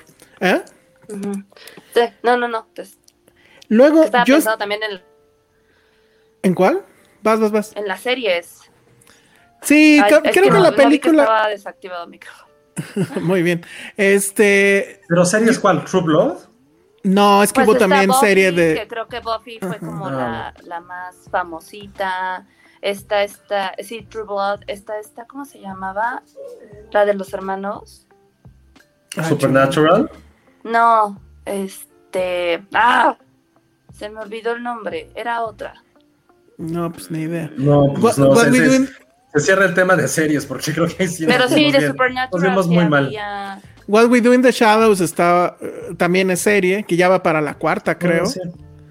Y este, pero la verdad es que la película creo que sigue siendo de mejor. Van Helsing también. No olvidemos también todas las películas. Sí, Van con de pátula. Sí, con de pátula. Oye, sí. O sea, es que sí son unas concepciones muy interesantes. Ah, claro, de Vampire Diaries. Oigan, The hay Vampire una, Diaries, hay una que yo no me acordaba y que justo revisando para, para el programa dije, ah, ya hace mucho que no. Bueno, pues desde que se estrenó. La de Thirst, o Sed de Sangre, creo que le Ah, pusieron claro. aquí. La de Park Ah, Chan-wook Sí. es increíble. Quien no la ha visto es un cura que se somete a un procedimiento que supuestamente es para eh, sacar una eh, eh, una como medicina para curar todas las enfermedades o algo así y él pero bueno obviamente tiene el peligro de que pues se quede ahí en la plancha y resulta que lo que sucede es que se vuelve vampiro pero pues es oscura y, y, pues tiene que comer o tomar sangre y se enamora además de otra chica que además era una chica maltratada pero y, y la convierte en, en- en vampiro pero pues ella es la parte sexual de esa pareja y bueno, es una película increíble. Y además yo no me acordaba que el protagonista es el mismo de Parasite, el, Sí, el claro. chofer. Sí. Ajá, entonces bueno, es... Esa película sí vale muchísimo, es, es increíble. Y aquí también nos estaban diciendo de, sea, que decía que, que vampiros dan miedo los de 30 días de noche. Una Ah, claro, Con sí. Josh Hartnett, que está basada en una novela gráfica que por alguna razón sí leí. Ah, Este, también es Ok. como, es increíble esa película. Creo que es la única película de vampiros, insisto, que sí dices, güey, güey sí me da miedo. O sea, sí son bestias tal cual. Eh, y también lo que estaba leyendo mucho como en comentarios también, creo que es como es el, el monstruo también, insisto, como es el más humano, también es el que ha sido como mucho más trivializado. O sea, Conde Pátula es una tontería gigante. Ahorita dijeron, está Ay, a mona mí la- sí me gustaba. no, pues Sí, está a mí bien, pero sí es una tontería. Pero está Mona la vampira, Ernest el vampiro, Buffy. La primera película de Buffy, no sé si mucha gente ha visto la película, no, no tanto la serie. La película original con Donald Sutherland, Kristen Swanson, sale Luke Perry. Sí, es como película que vi N cantidad de veces en mi infancia. Y que es de George. Whedon, ¿no? Sí, sí, sí, pues él es el director, él es el escritor, no- Ujú. no, es el director, es el escritor. Mm. Eh, es una parodia en las películas de los 80 de las Valley Girls, pero es una comedia. Y al final se convirtió en algo de culto. Yo la verdad no me arrepiento, pero nunca vi la serie. La verdad no, no sé que todo el mundo ha dicho que está mal, que es una de maravilla, que revoluciona la Ay, televisión. no, qué. Jamás he visto la tele ni, ni- ni me interesa verla, pero sí es un fenómeno que también, o sea, entiendo la importancia de esta serie. También, por ejemplo, tú Elsa, seguramente El sabes, conde contar. Ca- Castlevania. Castlevania tiene que ver algo con, con? Castlevania. Pues sí, Castlevania, sí, tienes sí, que llegar al- castillo. Ah. Pero esa se volvió anime, pero antes pues siempre fue videojuego, ¿no? Según yo. Exacto, sí, ahorita es un anime que tiene, trae Netflix, igual no recuerdo. Sí. Que es Nunca la he como- visto, dicen que es muy buena. Sí, sí, sí. La he sí. querido ver. Hotel Transilvania. Chiqui Drácula. Sí. Santo contra vampiros habido, seguro sí, ¿no? Y seguro se Mm, llamaba así, Santo contra los vampiros. El santo contra los vampiros. Yo creo que sí, ahora la busco. No sé, pero se- tuvo que haber existido, sino que... Contra que- las vampiras. Ay, mejor aún. No, ah, claro. Es, es la que está censurada, ¿no? Y que nadie puede ver o algo así porque había mucho sexo y muchos desnudos. Ajá. De hecho, creo que ni siquiera hay copia en, aquí en México. La- la- hay copia en, en el gringo. Porque to- lo- no sé qué empresa gringa tiene prácticamente todas las del santo. Y sí las tienen DVD en ediciones decentes y eso. Y aquí no, no se encuentran. Y una de ellas creo Ay, que era esa, efectivamente. El vampiro y el sexo, ajá. ¿Ro es vampira? ¿Qué? ¿Quién? Ah, No. Ro. La de Raw, no, según yo no. No, es caníbal. Como caníbal. Ajá. Sí, claro. O sea, es una mezcla, porque según como que te, no, te- no me acuerdo si te convertía. Pero es que el vampiro no come, no come la carne, nada más bebe la sangre. Ajá, exacto. Eso y ella sí tenía que comer carne, sí, eso Claro, es claro, Ah. sí, sí, sí. totalmente. Muy bien. ¿Qué otra se les ocurre? Vampiro de sexo se dijimos. Eh, las- ¿Se acuerdan de esa saga? Creo que hubo, pero si eran vampiros, ya no me acuerdo. Que eran películas rusas. Sí eran de vampiros, ¿no? Porque se llamaba algo así Before Night y After Night, pero eran... Ya, ya no me acuerdo cómo se llamaban en, en inglés. Este, Que era la traducción, pues, pero que eran películas casi de acción y, y, y sí era una cosa loca porque venía de Rusia, de donde dices, ¿cómo le hicieron para hacer esta película? Dice, en Somos lo que hay, Michelle Grau usa el mito del vampiro para hablar del canibalismo. Sí, esa está más ligada a Daybreakers con Ethan Hawke. ¿Esa la viste, Josué? No. No, esa- Daybreakers. esa No, yo me, tampoco. fal- me falta de Meet Walkers. Near Blade. Dark de... Ah, Blade también. Blade. Hemos hablado de Blade. Blade, sí es cierto, Blade. Uh, que es justo, esa película justo se estrenó cuando Macabro se inauguró. Eh, Ah, mira. eso- Blade que una la hizo Guillermo del Toro, por cierto. Ujú. Y que, Underworld. Y que también ¿Alguna vez empujó un poquito a que sucediera Marvel, ¿no? ¿Blade? Sí, pues sí, porque pues les funcionó. O sea, se fueron tres. ¿Pero es un cómic? Sí, claro. Sí. Órale, no Sí. tenía la más remota idea, perdón. Sí, sí, sí. Ah, y Wesley Snipes. Y hay ¿qué como tres películas papel? de esa, ¿no? Sí, pero la buena es la de Del Toro, la neta. Sí. ¿Qué ibas a decir, Josué? Perdón. Sí, el Lancia El- con Bobby, Ajá, y con esta. Ay, ¿cómo se llama? ¿Francesa? Catherine Deneuve. Catherine Deneuve. Hay una cosa que se llama The Batman contra Drácula. Ay, sí, pero no la vi. ¿No? No. Ay, Guardianes de la Noche se llamaban las Ajá. rusas, sí. Las de Underworld nunca las vi, las recomiendan. ¿Cuál Son eran las de horribles. Underworld? Ah, no, Las de Underworld es con esta Kate eh, Kate Beckinsale. Eh, yo me acuerdo que las vi todas porque tenía este furor sobre los vampiros en aquel entonces. Y no, cero, o sea, no, no, no, no. Bueno, a mí no me gustan. No sé si hay algún fan por aquí. Como que elección da este, esta onda como tipo más obscura, acción, pero no, o sea, no. La verdad es que nunca conecté con las historias. La de Near Dark de con Catherine Bigelow. No sé si alguna vez la vieron. No. Híjole, nosotros acabamos en, en Citizen Boomer, hablar, hablamos de esa, de esa y, y de la de Bowie, pero bueno, ese episodio se perdió. Pero lo bonito de ver Near Dark ahorita es, o sea, ustedes saben que Catherine Bigelow se convirtió en- con el tiempo en, eh, bueno, se volvió la esposa de, de este James Cameron. En ese momento no eran esposos, pero sí eran como que conocidos, estamos hablando de 1987, y ella quería hacer esta película, de hecho creo que es su primer película, y es esta mezcla entre western y vampiros, donde pues una banda de vampiros este, convierte a un humano y es como todo ese proceso de cómo lo llevan a su como tribu. Pero entonces James Cameron le dijo, ¿sabes qué? ¿Por qué no casteas a, bueno, mucha de la gente que tengo de Aliens?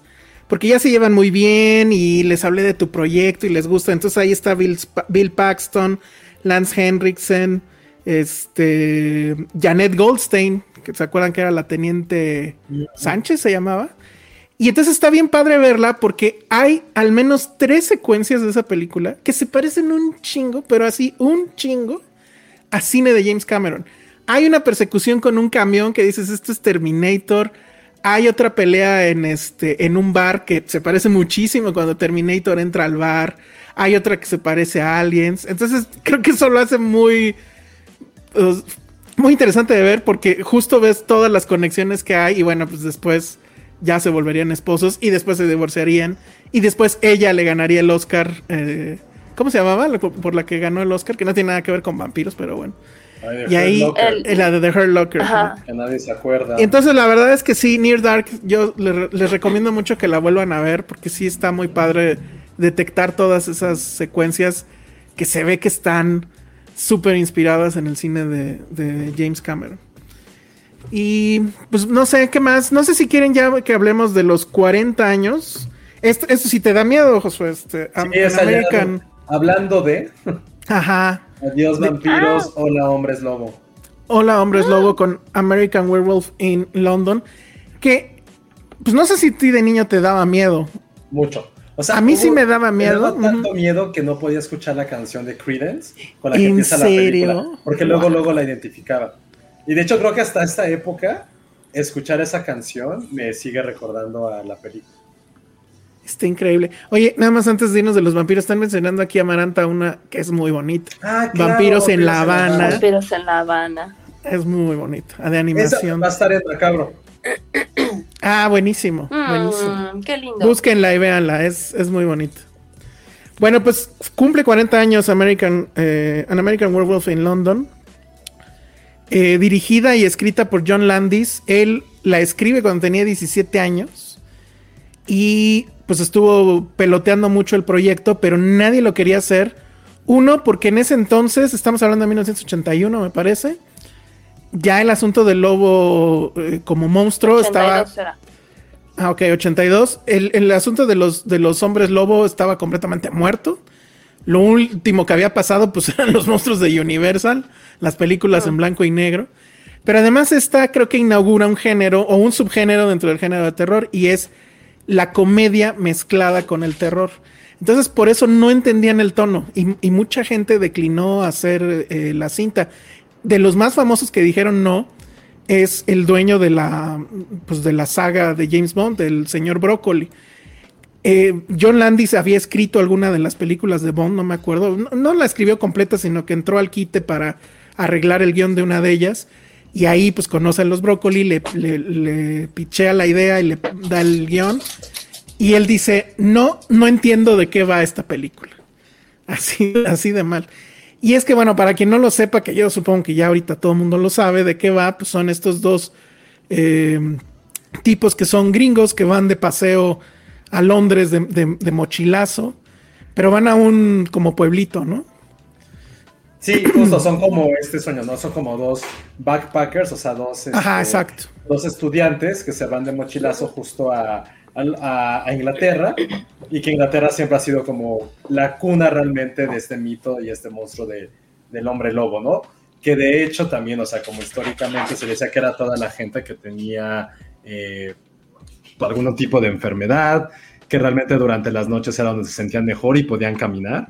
Entonces era como, fue algo que nació como incluso, o sea, no, se, no nació, pero se hizo muy famoso durante la Edad Media, porque había muchas enfermedades que no podías estar en el día activo, y la única forma que lo podías hacer era de noche. Esto más aunado a que hubo un, eh, un criminal muy famoso en Inglaterra, en Alemania, que se decía que se convertía en un perro y que descuartizaba a la gente. Entonces, hay como que entonces como la parte del mito, pero realmente donde, donde nace, donde se vuelve muy famoso, es, es en Londres. Y ojo, también eso tuvo que ver porque había una, había una película de Universal de los años 30, 40, que se llamaba así, Un hombre americano. Bueno, no un hombre eh, lobo americano, pero el hombre lobo en Londres.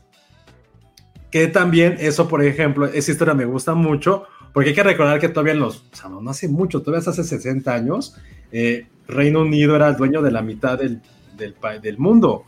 O sea, tenía territorios por todos regados. Entonces, como se volvió muy famoso que, va a sonar fue lo que voy a decir, pero toda la gente que tenía como alguna discapacidad o era diferente o tenía algo que podría ser llamado como entre muchas comidas monstruoso, eran llevadas al Reino Unido, a Londres, pues, para que fueran exhibidos casi como, pues, como fenómenos de circo. Entonces, por eso también como que decía que había gente que se escapaba y vivía en Londres y Londres se volvió como este lugar de súper terror. Y bueno, ya como con todo eso como bagaje, pues nació esta película, en la cual pues sí, tiene como este, este gran contexto que también se volvió como, hay un subgénero que no recuerdo bien el nombre, es algo, es un, como algo de explotación de todos estos como pueblitos de Inglaterra, pues que son de 30, 40 personas este, muy nacionalistas. Ellos fueron los causantes del Brexit, por cierto. Todos los que votaron de esos pueblitos fueron los que dijeron, váyanse al carajo, gente que no Eso sí es de inglés". terror. Sí, esos sí son de terror. Pero lo que siempre ha caracterizado como estos pueblitos es, uno, la neblina. Dos, que tienen un pub. Y esos dos elementos se ven Sí. directamente en las primeras escenas de, de la película, que si no la han visto es probablemente eh, también, como decía Elsa, que también puso de moda mucho el tema, también cambió para siempre la historia de los efectos visuales. Rick Baker, que es el creador de estos efectos, es probablemente la, el, es como juntar a Spielberg, a Messi, a Scorsese, a quien quieran en un solo hombre, que es Rick Baker, que es el que hace este maquillaje y es son los hombres más talentosos que ha habido en la historia del cine, solamente por eso que, que ha hecho. Crearon, Ajá. No, Crearon la categoría de mejor maquillaje por esa película, ¿no? Para los Oscars. Ah, por él, O sea, creo porque, que sí. Ajá, recordarán que los, o sea, la, la escena cuando él se transforma, o sea, todas estas prótesis y partes creo que eran, inclusive eran robóticas, ¿no? Y, la, y, y todas estas escenas de, ya sabes, como de, pues, obviamente de, de no, no, no, no era desmembramiento, pero era No, era de la transformación. Ajá. La transformación, ajá, y todo eso. O sea, sí fue como wow, ¿no? El super shock. Que de hecho es curioso porque eh, Rick Baker se lo piratea a este John Landis de otra película que estaba. Porque, o sea, nadie quería entrarle, pero ese año salieron tres películas de, de hombres lobos. Ajá. Una era The Howling, otra era eh, American Werewolf in London y otra tercera que la neta no me acuerdo. Pero en The Howling estaba Rick Baker y estaba ya trabajando, pero entonces llegó Landis y creo que eran muy, muy cuates y le dijo, vente a mi película y pues los dejó ahí con la chamba botada y se fue a hacer American Werewolf porque la verdad es que le gustaba más la historia. Y entonces se supone, la verdad es que no he visto The Howling, pero sí he visto las stills de, de los monstruos o de los lobos, y pues sí se parecen mucho. Que obvio, pues aquí como que se juntan dos cosas, o sea, sí es el maquillaje, pero también son los trucos de edición, que pues digo, a la distancia ya son muy obvios, pero que eran muy efectivos. O sea, ahí sí de niño, efectivamente a mí, o sea, cuando se pone esto de la mano y que le empieza a crecer y que luego cae y, y la espalda se le hace así como larga y dices, güey, no mames, está muy cabrón. Pero a mí lo que más miedo me daba era el amigo. ¿Se acuerdan del amigo? Que aparece como fantasma y cada vez se va así. Como, sí. o sea, Se va como- descomponiendo. se va descomponiendo, te justamente. decía, o sea, ese maquillaje. o sea, Ese era- está wow, muy era cabrón. Súper impresionante. A mí me daba más miedo incluso que la transformación del lobo. Sí, sí, sí, sí. Sí. Cuando, cuando De está hecho, en- no, lobo no me da miedo. No, luego sí, o sea, sí, cuando se transforma sí da miedo. Y cuando se Para la transformaciones, gente- la que me traumó fue la mosca, pero bueno, eso es otro. Ah, bueno, también. Y que el amigo es Griffin, es Griffin Dunn, ¿no? El, el mismo de After Hours. Que la verdad es que sí, yo creo que esos son sus dos grandes papeles. Y que me acuerdo mucho de esta escena que es en Piccadilly Circus, que sucede en un cine porno. Los, eh, bueno, el, el otro cuate se mete al cine porno y ahí aparece este güey. Y, y además es un gran personaje porque el tipo está como que entre que está vivo y está muerto y la carne ya se le está pudriendo y cada vez sale más como cadavérico. Sí. Pero trae un sentido del humor así de, güey, ya, mátanos para que podamos irnos todos eh, al afterlife así tranquilos. Y está viendo ahí la película porno. Y luego agarra un mic y me, recuerdo y le empieza a hablar así. O sea, ese tono, o sea, no es el clásico fantasma de, ay, ¿no? O sea, sino que viene y echa desmadre contigo, está increíble. Yo quiero ser un fantasma así. Entonces, Un sí. Ajá, así les voy a parecer Cínico. a ustedes, amigos. Ajá. Así de, ¿qué onda, Josué? ¿Ya hiciste tu cardio? Ah. Oiga, y, y ya tenemos de Rick Baker, él es también muy famoso y probablemente a lo mejor la gente lo conozca más porque es el responsable de Thriller, del maquillaje de Thriller, que también hay una escena en la cual Michael Jackson se transforma como en un lobo. Sí, y recuerda mucho al maquillaje, evidentemente la transformación de, de esta película. Y hay dos escenas que, que no sé si, creo que no es una película tan, tan famosa ahorita que lo pienso, o sea, creo que no es de culto tampoco, pero no es tan accesible para, para ver. Creo que está en Amazon Prime en este momento, no, no recuerdo bien, la verdad, este, eh, en qué plataforma está, pero tiene dos escenas de terror que son increíbles. La primera es una secuencia de- que él tiene de sueño cuando está como ya pasando por estas alucinaciones, en la cual está como en- con su familia en Estados Unidos y entran unos invasores que parece Ah, que son como de la segunda Como eh, nazis. ajá. como nazis, pero es una escena súper macabra, muy gráfica. Y la segunda, que es una escena que incluso a mí en esta época, ya a mi edad y como quieran, me sigue traumando, que es la escena del metro de Londres, en la Claro. cual está un hombre, como un hombre normal, y empieza a escuchar algo.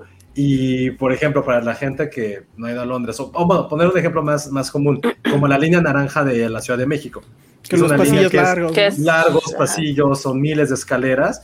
y lo va persiguiendo el lobo por todas las escaleras y la última escena en la que como un punto de vista desde el lobo, que lo va viendo como en contrapicada, es, es espectacular. Y la última escena ya se ve nada más como la sangre que va sobre las escaleras. Este, ah, claro.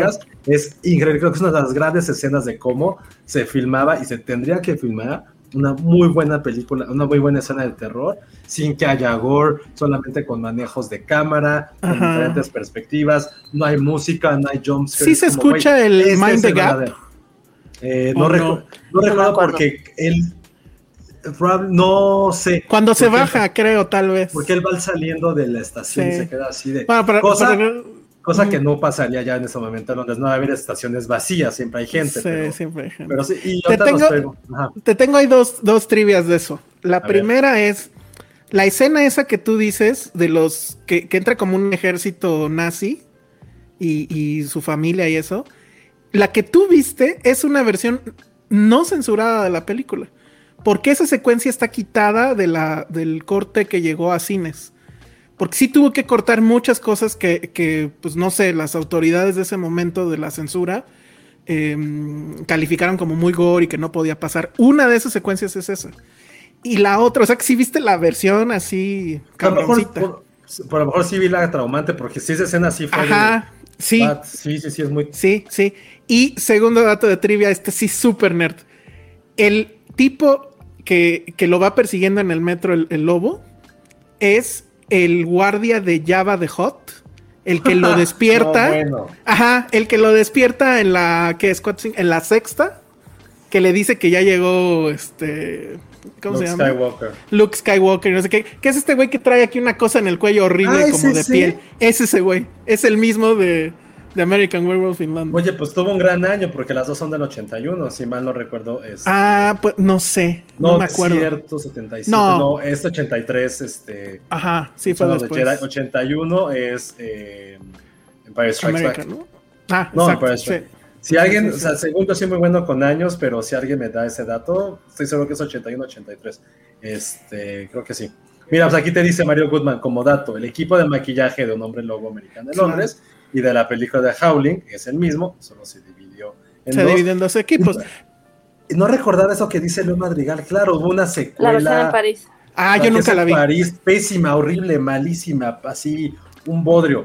Lo único bueno es que sale Julie Delpy, que justo venía de mm. hacer este, no quiero decir este, antes del amanecer, sino la de Kieslowski Blanco.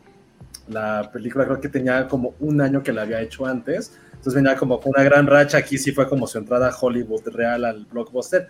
Pésima, pésima película. Actores que nadie recuerda. Solo recuerdo que el lobo más, como el más cabrón, era el hermano de Prison Break, un güey así todo mamado. Pero mal, era como cultura del rave. Los lobos eran como a computadora, mal hechos.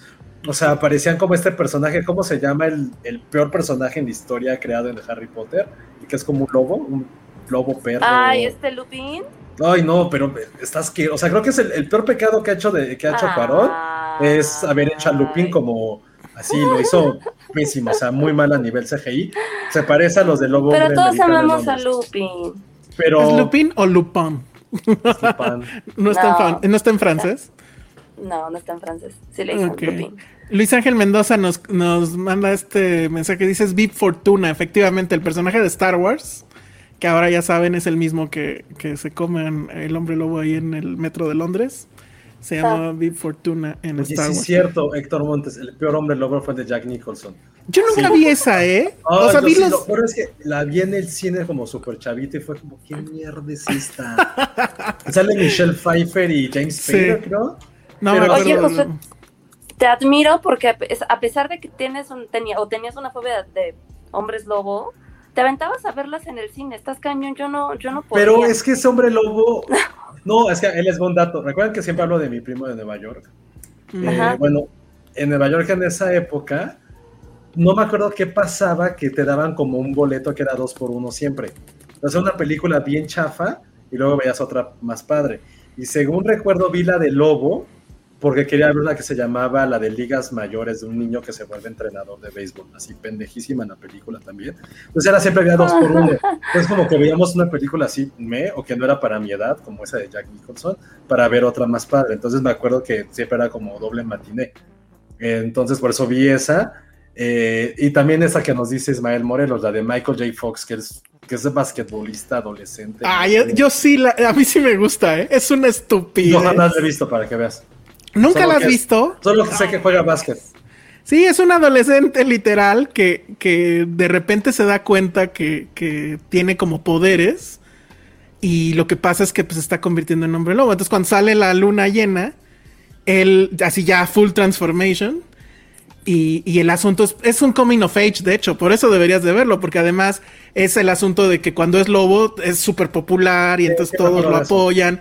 Y cuando es Michael J. Fox, así como de, eh, saca lobo, ¿no? Y hay Ah, un no, giro de tuerca con la familia, que no voy a decir qué es, pero está, Pero está familia- muy buena. ¿Cuál es el giro? Que es- toda la familia es lobos, ¿no? Ajá, bueno, ya lo dijiste. Ah, sí, otro, sí, ah, otro spoiler de no sé hace cuántos años. Hay otro dato de trivia ahí, super nerd, que tengo al respecto. David Newton, que es el, el protagonista de, de American Werewolf, él lo eligieron por dos razones. Bueno, por una razón en realidad, y es que obviamente no había presupuesto.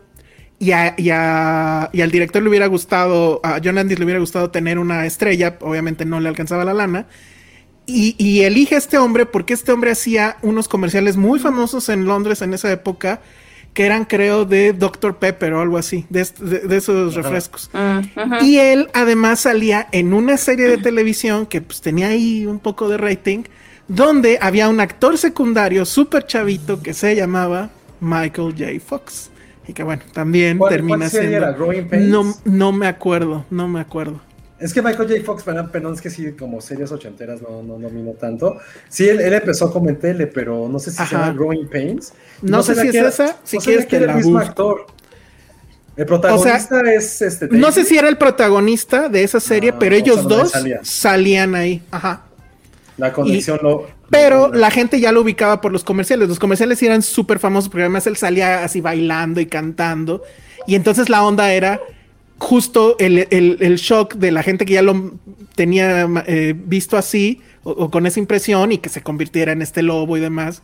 Iba a funcionar, ¿no? Por lo menos en, en Londres, obviamente nosotros no teníamos ni la menor idea de eso, pero pues era para lo que le alcanzaba, ¿no? Su star power llegaba Qué hasta eso.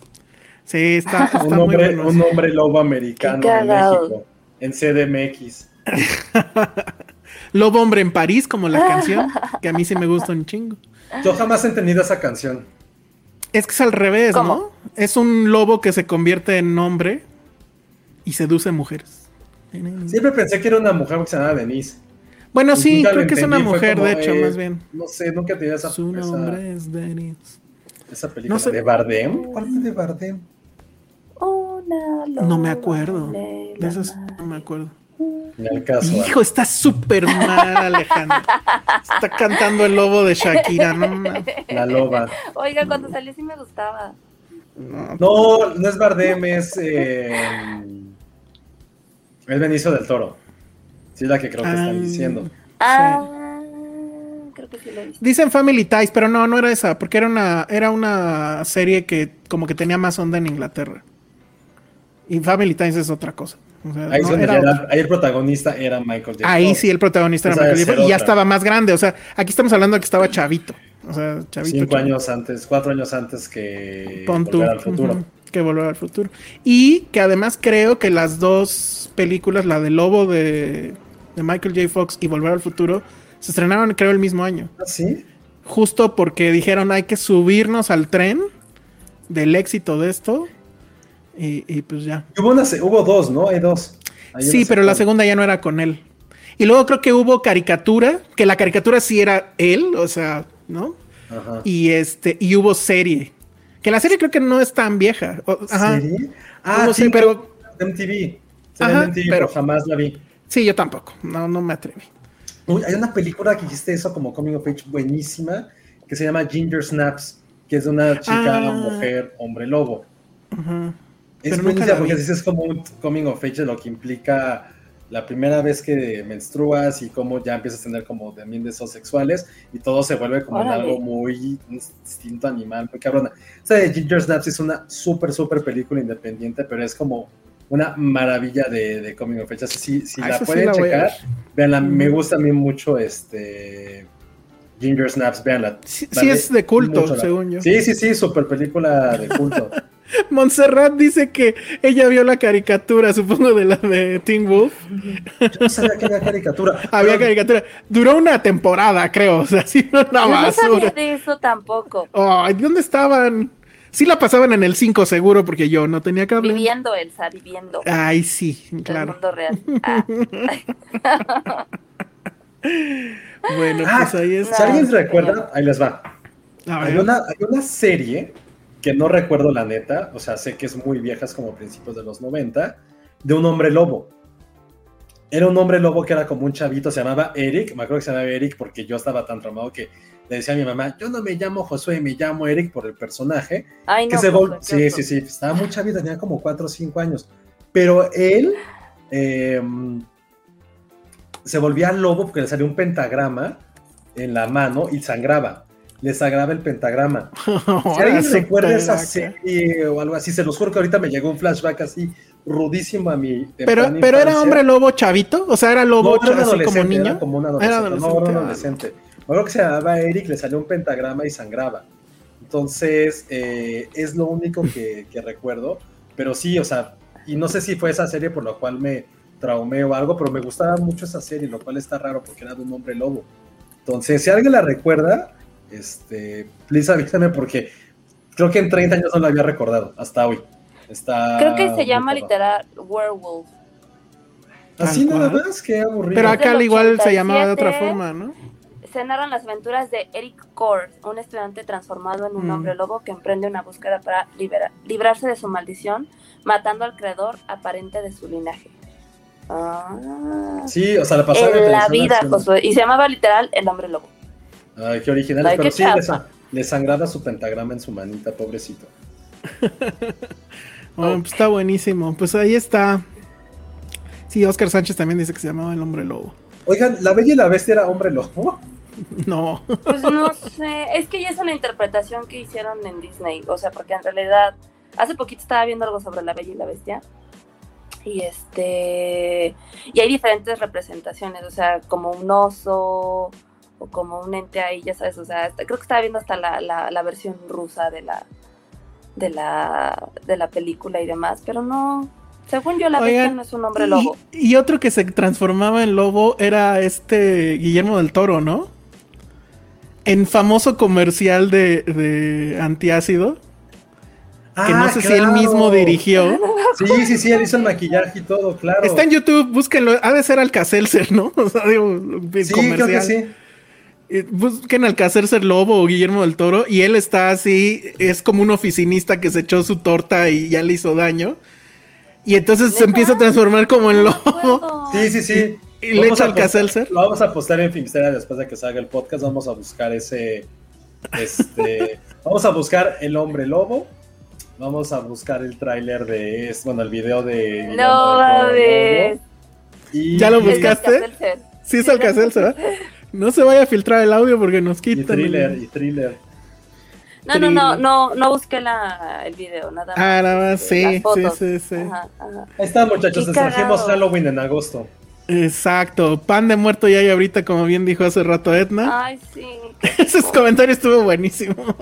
Ese debería ser el tagline de Macabro. Debería ser el tagline de- nosotros de hay pan de muerto.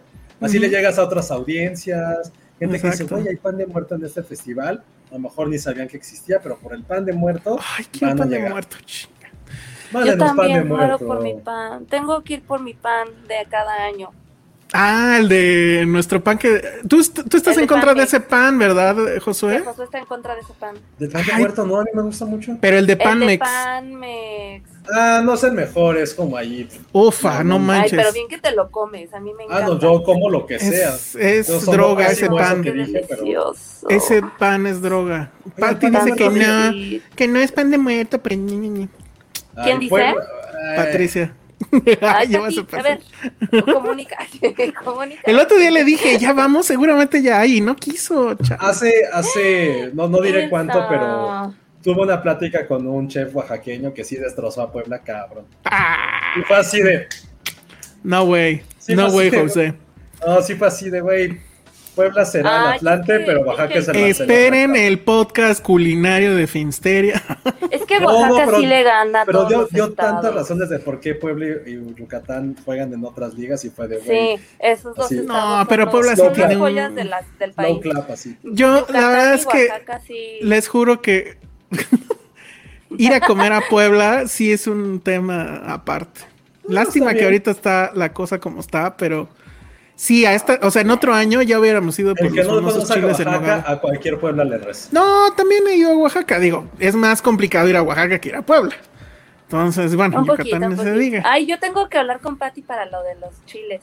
Necesito su receta. Si Ted Lasso hace capítulo navideño en agosto, ¿por qué no especial de Halloween en agosto? Exactamente. Claro. ¿Qué es lo que tuvimos hoy? Qué raro, creo que a mucha gente sí le gustó el especial de Ted Lasso, ¿eh?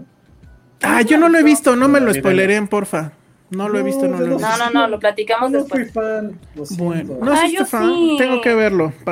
Lo, comentamos en la que sigue. Oigan, este, Ahora pues sí, ya nada más nos queda. principal. Ay, mira, ya llegó No. Penny justo. A ver si regresó con su tarea. Hola amigos, ya regresé y les traigo todo el chisme del Ariel. Hola. A ver. A ver. Ay, ¿por qué sigue saliendo ese banner? A ver, ahí les va. Nuevo Orden no fue la más nominada. ok. Y no está nominada a Mejor Película. Quien, la que sí está nominada a Mejor Película y fue la sorpresa es Las Tres Muertes de Maricela Escobedo. Las Tres Órale. Muertes de Maricela Escobedo no nada más estuvo nominada en documental. Está nominada en Mejor Película, Mejor Dirección, Mejor Edición, Mejor Guión Original, Mejor Documental y Mejor Ópera Prima. No, creo que ya nos dijeron quién es la ganadora de la noche. Sí. No necesariamente. Esa, fue la, Ay, esa no. fue la sorpresa. No, Maricela Escobedo fue la sorpresa. La reina de la noche es Sin Señas Particulares con sus 16 nominaciones. Ah, ¿Cómo bueno. puede tener 16? ¿Qué Wow. categorías puede estar para que tenga Pues 16? prácticamente estuvo en todas, excepto en las que pues no era elegible, como corto animado, corto documental, película iberoamericana, etc. Estuvo- no estuvo en la de. Ah, no, pero que ya no existe esa de- de personaje que se roba la película y sale dos minutos. Esa ya no existe, ¿verdad? No, esa categoría no existe, pero Sí. lo que sí es que tuvo a dos actores eh, en, decir, justo. en la categoría de revelación actoral junto con los lobos. Los Lobos tiene a los dos niños que salen en la película, los dos están nominados a revelación. Y ya. Ay, qué bonitos. Los Lobos tuvo 13, Se acabó con. eh, 13 nominaciones. eh, bueno, Edgar Apango dice que son 13, yo conté 12, pero son por ahí. Eh, Nuevo Orden se queda con 10. Y después está el baile de los 41 con 12. Y Órale. Selva Trágica también tiene 12, me parece. 1, 2, 3, 4, 5, 6, 7, 8, No, bueno. 9, 10. Oye, Jessica, yo tengo una pregunta. ¿Es la primera vez? Jessica. No, bueno. El editor de ¿Por qué? tema. Es porque no, es porque no le he dicho mi tarea. Ajá. Es no Pero te, la, pero te quiero cambiar, fíjate, te, te- te la voy a No, cambiar. pues no. ¿Es la primera vez, acaso, que un documental es nominado a mejor película? No, eh, no, ya ha pasado bastante. Lo que pasa es que Te tenemos, y sobre todo, sobre todo en el Ariel y sobre todo en la industria mexicana, que el, el documental es un género, digo, sí, le podemos llamar género, sí, es un género muy fuerte. Entonces, así ha habido documentales. El año pasado incluso hubo varios que estuvo, estuvieron a mejor película, ahorita les digo cuáles. Y el actor protagónico que más Ariel les ha obtenido es Damián Alcázar. Mm. Ah. Y bajo la 4T, que lo nominen otra vez, aunque no tenga película. Claro que sí. Bueno, ¿cuál, cuál fue, cuál consideras, Penny, que fue la, así que dijiste, güey, neta esto? O sea, pero Ajá. neta para Ah, bien. O sea, de- Ah, No, pues- para mal, para mal, para mal. una para bien y una para mal. A ver, Pues, sí. Ay, a ver, deje, voy a abrir ex- mi lista. Pues sí me sorprendió muchísimo lo de las tres muertes de Maricela Escobedo. Sí, creo que es una producción de Netflix y sí obtuvo seis, cinco, seis, siete nominaciones. La verdad es que sí, sí me sorprendió bastante para bien, porque también pensé en, los- en todos los periodistas. Ven que tiene un grupo de periodistas detrás que hicieron toda la investigación, etcétera. O sea, pienso en ellos y siento bonito, la verdad. O sea, como que un poco se está premiando el periodismo de Eh, investigación. Justo, porque te acuerdas que en esa emisión del podcast dijimos eso, que parecía más reportaje que, que documental per se. Porque es periodístico, totalmente. Entonces sí se está premiando en los Arieles el periodismo de investigación, porque está en guion original. O sea, se está premiando su narrativa de cierta forma también. Y de cosas que digo, ¿por qué? Eh, pues bueno, todo nuevo orden me hace pensar por qué, pero, pero, o sea, está como fácil. No hay una que diga, híjole, ¿por qué? No, no, no. A ver, en guion. Una película de huevos. en, O sea- en a- en animada, ¿quién quedó? En animada están las tres que se inscribieron, o sea, porque... pues, o sea, Pues sí, Ay, no. sí, o sea, están las tres que se siempre. Ah, mira, en guion adaptado sí diría porque la de Perdida, que es la de Jorge Michel Grau, no sé si la vieron en Morelia. pero- Ah, Ah, sí. sí, sí, sí. A mí sí me gustó, pero tanto así como para un Ariel. A mí no, sí, no, la verdad, y sobre todo en guion, que siento que es lo que tenía como más ahí, que de lo que cojeaba más. Ese, por ejemplo, sí fue así como de por qué. Pero realmente no, no tengo problema con las más nominadas. El baile de los 41, este, Mabel Cadena está nominada, Sin Señas Particulares, Los Lobos, Selva Trágica, esas fueron las más nominadas junto con Nuevo Orden. Pero Nuevo Orden no, no llegó a la categoría reina y, la, y Marisela sí. Hijo, hijo, debió llegar, debió No, llegar. no debió llegar nada. No, perdóname. Michelle Franco, no tengo nada en contra tuya, pero la Sí película. tienes no, mucho no. en contra de él. Odias, Yo no odias, verla.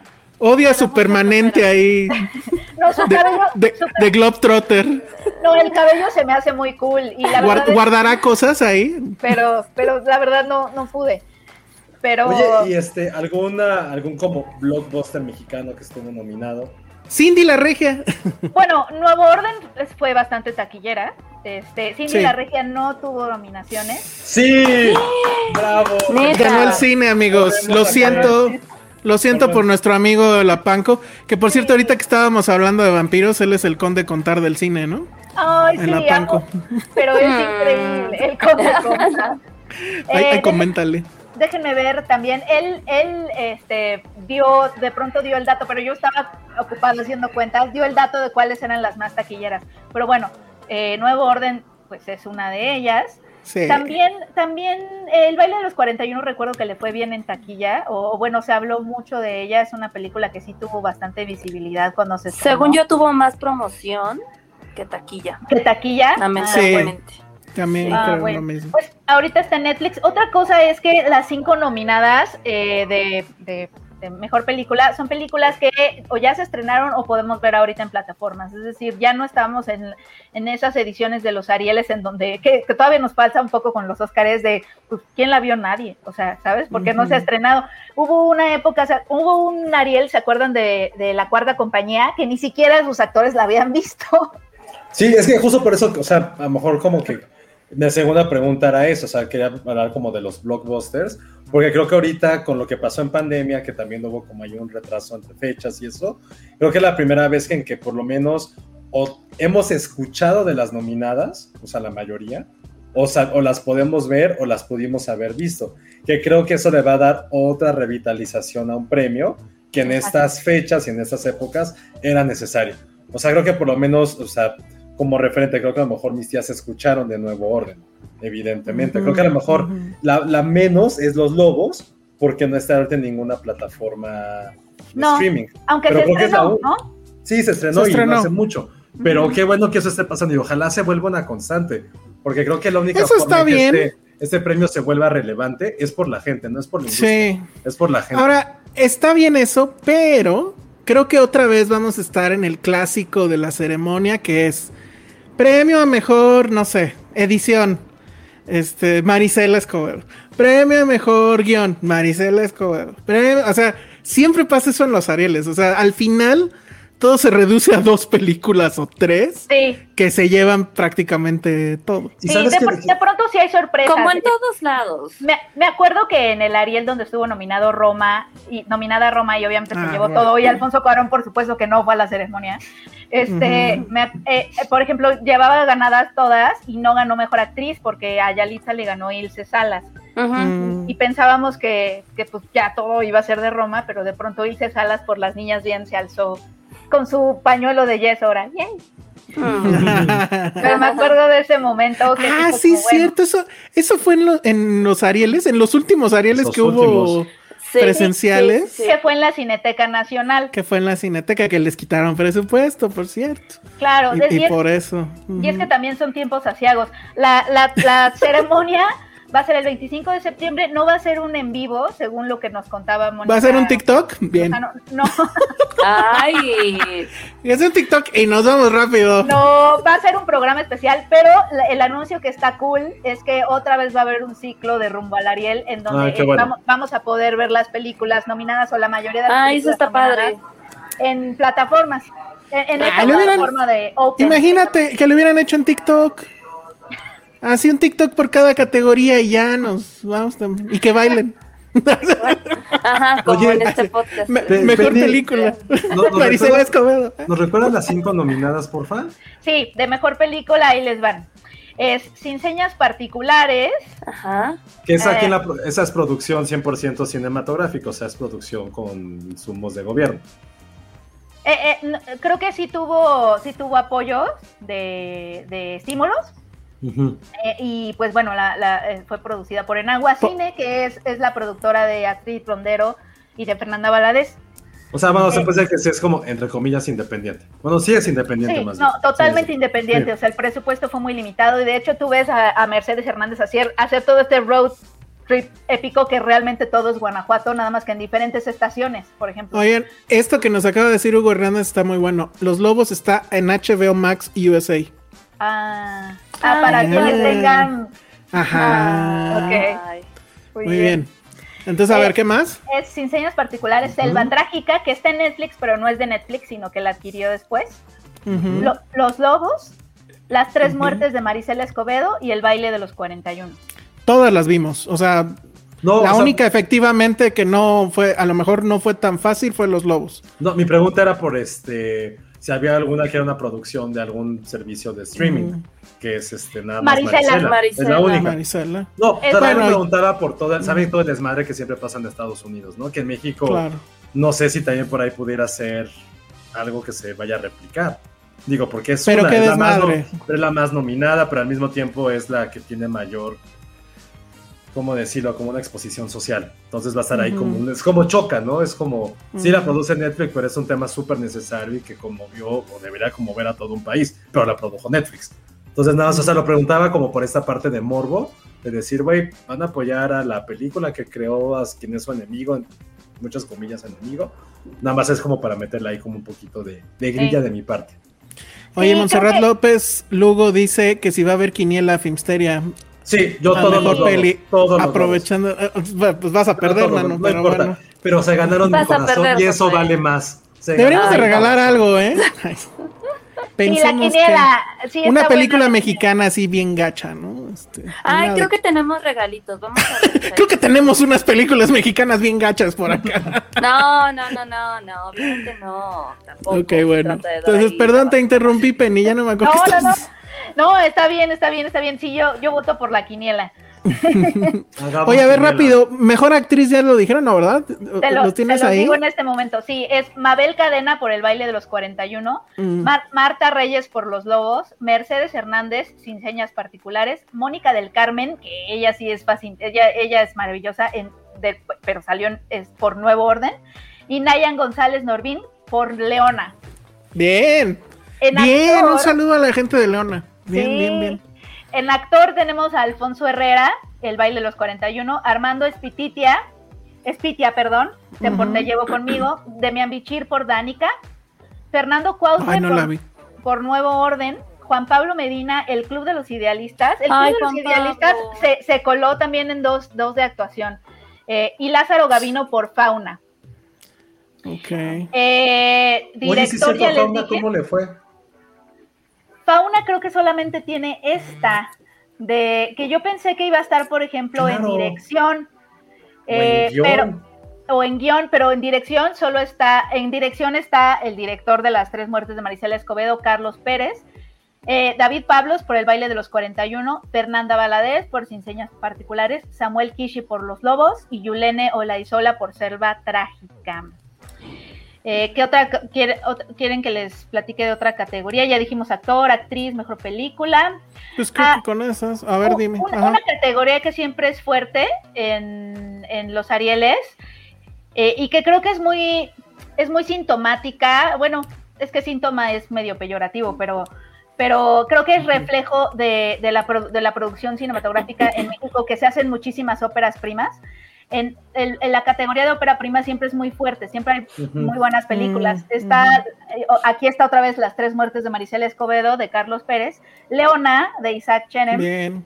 está Ok, está bien, eh, Ah, miren. Uf, súper. de Gabriela Ivette Qué Sandoval, increíble. ¿Qué? Ujú. Sin señas particulares, de Fernanda Valadez, y Volverte a ver, de Carolina Corral Paredes. Oye, Híjole, no, pues y, ok, está bien, ojalá se lo lleve. y documental, que también, si algo se, se premia Ah, cabrón, siempre es El de documental. también está increíble. Cosas que no hacemos, Bruno Santamaría, la, voz, la vocera de Luciana Kaplan, ah, Las tres muertes de Marisela Escobedo, de Carlos Pérez Osorio, Volverte a ver, de Carolina Corral Paredes, y Yermo, de Berardo González. Ah, Yermo, que se estrenó esta semana. O la semana pasada, ya no me acuerdo. Pero bueno. Sí, o sea, las Bien. fechas están así de desde prepandemia hasta hace unas semanas. O sea, hay fechas. Sí, es abismal. Fauna sí me sorprende, ¿eh? creo que fue una película que en el extranjero le fue increíble. A mí en lo particular me gustó muchísimo, mucho, mucho me gustó esta película. Y pensé que iba a ir mejor, o sea, sí me, sí me sorprende. Yo pensé que iba a estar en dirección, Sí, pero, pero solo está, solo tiene una nominación que es a mejor actor por Lázaro Wow. Gavino Rodríguez. Y el club del, o sea, tiene menos que el club de los idealistas, Josué. no. Tiene dos. La de Esa es, la, esa es la de What, What Up With This, ¿no? O sea, sí, sí, sí, de qué hace aquí. Yo no la La de- vi. la de Carlos Cuarón no está nominada. ¿Cuál era esa? esa- de esa- No, no, de no. ese La de, los la de los dentistas, amalgama. Ay, no, qué horrible, sí es cierto. Creo que es la peor Ni siquiera nos acordábamos de eso, José. No. ¿Por qué lo vienes a traer? Debería de haber unos racis mexicanos, ¿no? sí, totalmente. Sí, Sí. Hay que armarlos y ya nos volvemos famosos y nos van a odiar todos. y así. exacto. O nos van a agradecer la gente que- para que no vea esas películas. Sí, a ver, gente, den, den superchats para financiar los racis de Filmsteria al De cine Filmsteria. mexicano. Y, este, y, y en serio que sí lo armamos, ¿eh? Sí. Buenísimo. Y pues, eso bueno, esos, esos son los chismes, amigos. Me tengo que despedir, Ajá. pero quería traerles los chismes más candentes. Exacto, Muy bien, Penny. ya, ya se va Penny reportera a hacer notas. Sí, la guerrera del, de los medios.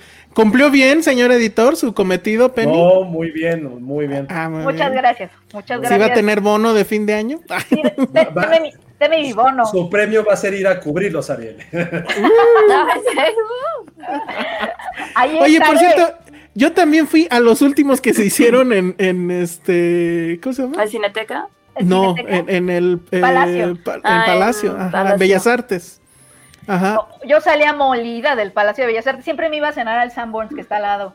Pero Hay unos tecolotes. Ay, qué rico. Todo el mundo se iba a la fiesta. Arthur así de la fiesta. Yo me fui a y la fiesta esa vez, sí, y claro. me, acu- me acuerdo que Lalo y yo siempre acabábamos así como, como si nos hubieran quitado la vida y, y Arthur Ay, "Va- no. vamos a la fiesta y, y Lalo y yo de no.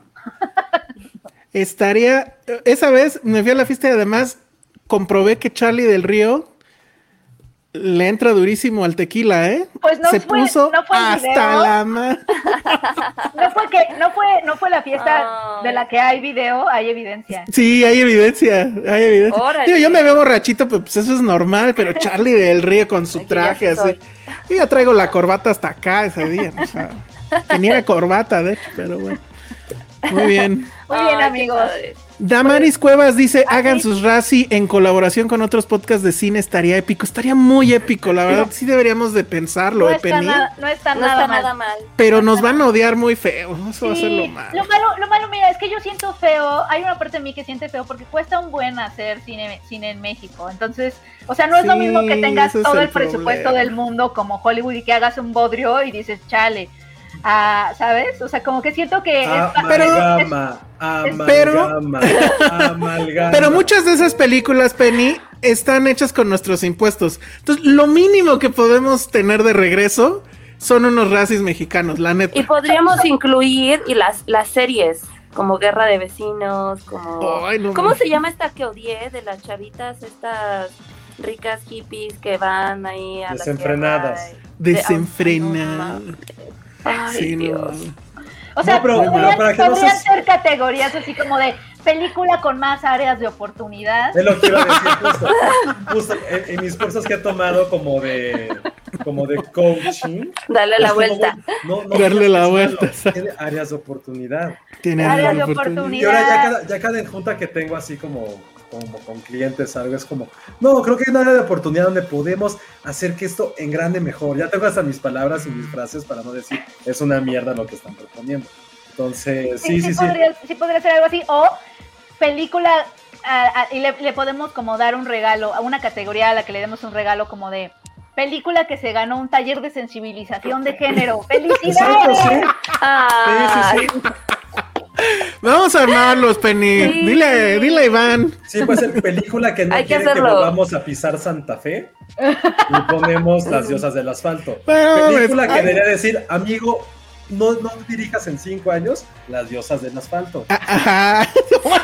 Hijo. Híjole, muy bien. Y sí se van a enojar. Yo sé que se van a enojar. Pero Nos sí, van a es que necesita que sus, que sus integrantes no se, no se interrumpan Finsteria. Gracias. Sea, Ah, gracias por bien, decirnos que no nos bien. interrumpamos. ¿ve? O sea, como que sean unos, unos racis de crítica constructiva. Ajá. Exacto. sí. Crítica El, ma- el que más constructiva. nesea, ¿no? Ajá. Ya, ya, ya, ya.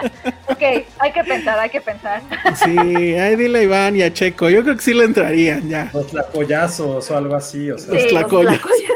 Podemos, lo que podemos hacer es Hay unos tlacoyos con queso. crear, lo que podemos hacer es No, crear las pero los categorías. son muy buenos. Hay que crear las categorías y ya vamos viendo. Y, y, lo, y más bien la, que la, la gente proponga nominados y nosotras las comentamos. sí, Está sí, bueno. Se está armando algo aquí, ¿eh? Bien, bien, está me bueno. gusta. No, La gente del cine mexicano- a otros podcasts, evidentemente. Claro, hay que platicar. Arturo, Creo que va a ser- Arturo nos va a Va a, ser odiar. lo que, va a ser lo que nos una a todos los podcasts, va a ser el odio hasta ciertas películas. El, el odio puede más que el amor a veces. El tema de decirle que no, el odio puede más que el amor. Oye, pero, pero necesitamos En este funding, amigos. Necesitamos fondos. Ahí está el super chat. Ya de mínimo manita arriba este video, ¿no? Digo, está muy triste. el- Dice el Kenny, películas que no recibieron ayuda de sus padres. Y salga Michelle Franco diciendo, no soy un director, soy un monstruo. O podría ser películas que se crearon por ayuda de sus padres. Ajá. También. Películas, También. Películas que sus amigos, tiene muy buenos amigos porque nunca le dijeron la basura que estaba haciendo. Ay. Está muy Sí, bien. o sea, creo que hay varias categorías que podemos explorar y más bien que los, que los lectores o que los podescuchas llenen esas categorías. Sí, no- bien. así nos Sí. lavamos las manos, es como el público. La gente votó. habló. El público es el que habló. El público Nosotros votó, nosotros no vamos a decir que estén bien o estén mal. Y ya nosotros voz. podemos decir si estamos de acuerdo o no de acuerdo. Exacto. Categoría, Oye, película que rompió el corazón de Arturo Magaña. Ay, a Arturo Magaña no se le rompe el corazón con nada de cine mexicano. A él, bueno, no, sí. ¿Cuál No, sí, sí, sí es bastante crítico con algunas este, películas que, Sí. que, bueno, que, que están muy indefendibles, pero Mm. Tocan las fibras de su corazón, dice. sí, Así dice. pues sí. que si hay categoría Marta y Gareda, pero pues es que ya han dado No. muy apagada, ¿no? No, Ya. Sí, no, Ese es un ya- chiste viejo Pero ya. sí puede haber como categoría así del, del, del desnudo gratuito. O sea, Ah, no- esa que puede está- ser. Que está mal, es como, güey, por. Que no se me ocurre ahorita ninguna, de hecho, el sí. actor de- de moda, el actor de moda, porque también tuvimos una como 20 años de puro derbez. Cuando Ah, estuvo Carla. Sousa, este, como en todos lados, todo el tiempo. Puede ser, sí. Este, ahorita no sé quién esté de moda. ¿Quién está de moda? Los No derbés tengo están de idea. moda. Sí, que la gente. Bueno, pues haciendo- ahí está. Vamos, Sí. vamos a tratar de organizarlos y, Exacto. y sí, creo que ese sería la- el mejor Ay, mecanismo, tú, que la Regina gente diga. Blandón está súper de moda, está en todos Uy, Regina Blandón, sí. Está Pero la amamos. Sí. Híjole, hay películas de ella que sí están muy mal.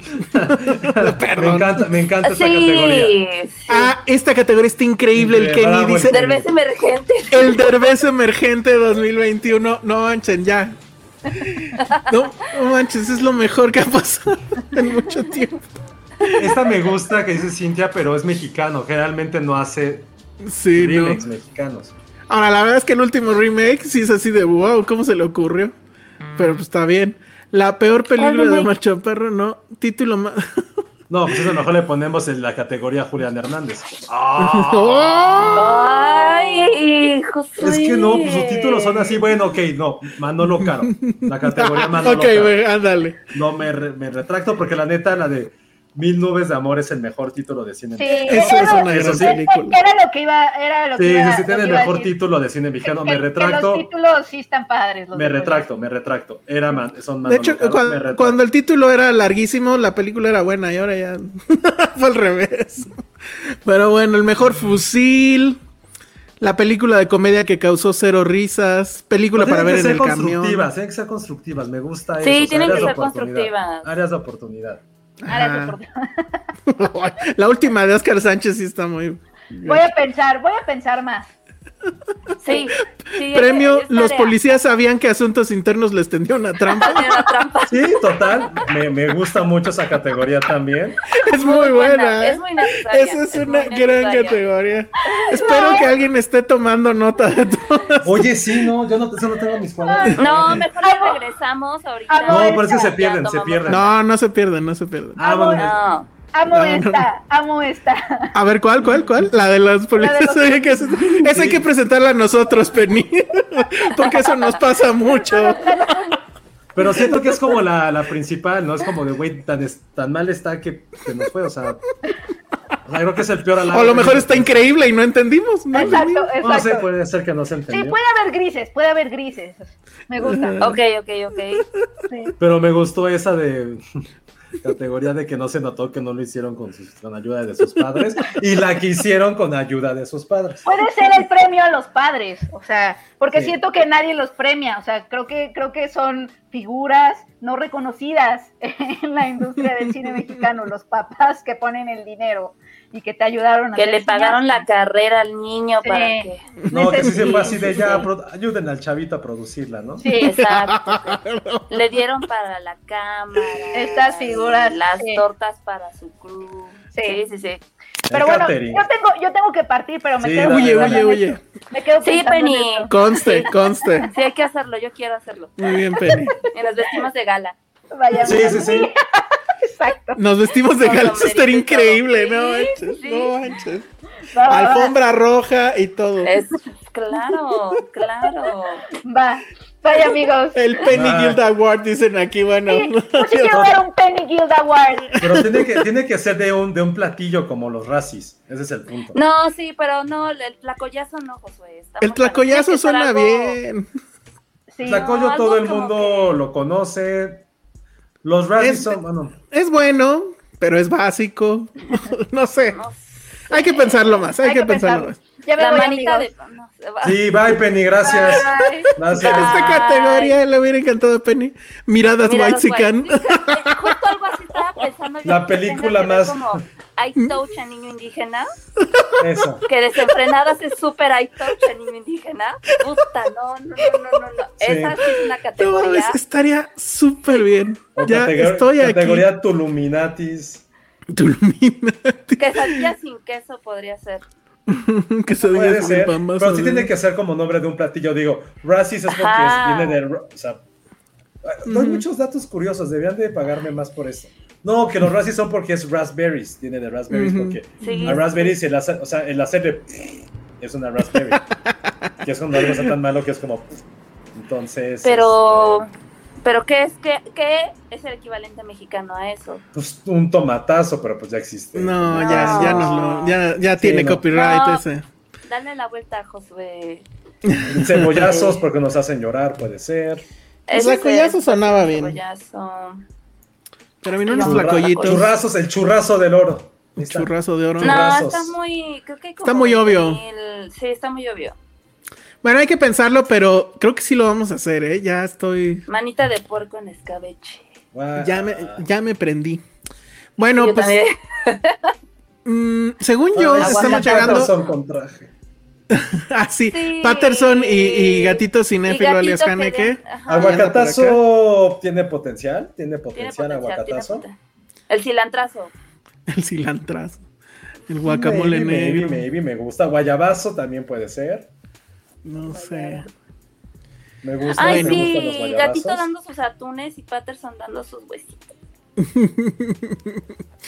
Hace mucho que no califica gatito cinéfilo con No, extrañamos a gatito cinéfilo. Sí, ¿Qué anda? Nada más que no sale a cuadro. Bueno, Y que Harry este, también salga. según yo, apenas llevamos dos horas. Oye, sí, mandan saludos a Harry. Anda muy, muy bien, ¿eh? Yo quiero a Sus, Harry. sus doctores dijeron que sí fue un eh, luchador. Éxito. Ah. Sí, total. ganador. Ya lo vieron. Sí. Bravo. Le voy a comprar su.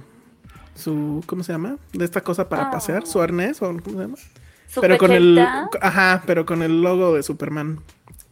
La Ah, palomita sin sal. Es como lo que les pasa a los foráneos cuando llegan a la Ciudad de México, ¿no? Como que se vuelven más fuertes. Puede ser. no, neta, sí es como, Puede muy ser. como, como foráneos así de que acá. Sí, puedo aquí triunfar, mamá, mírame. Tunazo.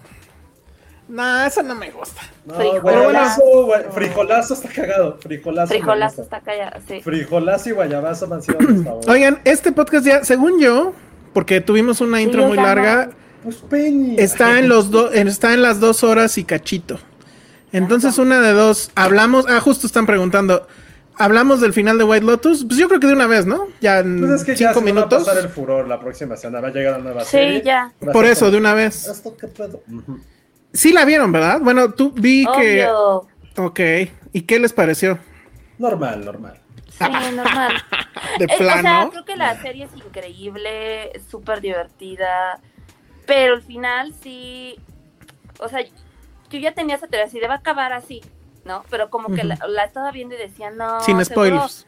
tenía como la esperanza de que fuera diferente, ¿no? Y al final terminó justo como yo pensé que sería y, y fue como un tanto, ah, pues, ¿Sabes bien, cuál pero... mm. Yo, yo tampoco, o sea, lo que pasa es que la, la serie empieza con un truco, ¿no? Y es, te muestra que alguien va a morir.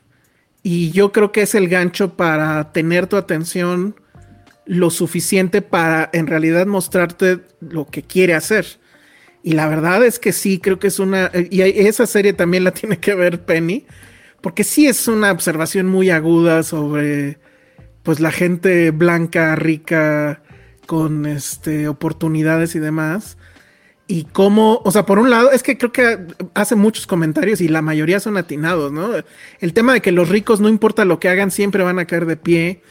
El tema de cómo el aspiracionismo en este sentido, no- o sea, no sé si usar esa palabra porque ya está contaminada por este régimen, pero esta parte de la gente que se dedica a, a- a servir a otros, eh, que es el caso de todas las personas que trabajan en hoteles o en restaurantes, y cómo puede llegar a ser, mm, no sé si la palabra es humillante, pero sí es una cosa, un trabajo súper oscuro al final, ¿no?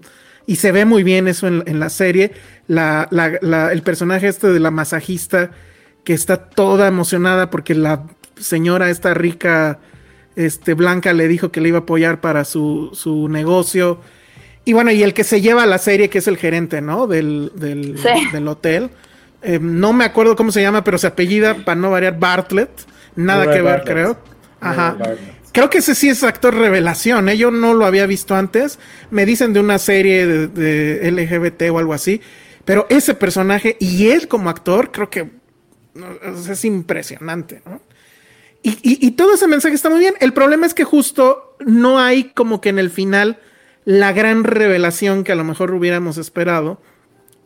Pero lo que sí hay es que todo acaba como creo tiene que acabar. O sea, no nos engaña en ese sentido. Es muy anticlimático tal vez, pero creo que funciona muy bien y sí creo que es una serie importante.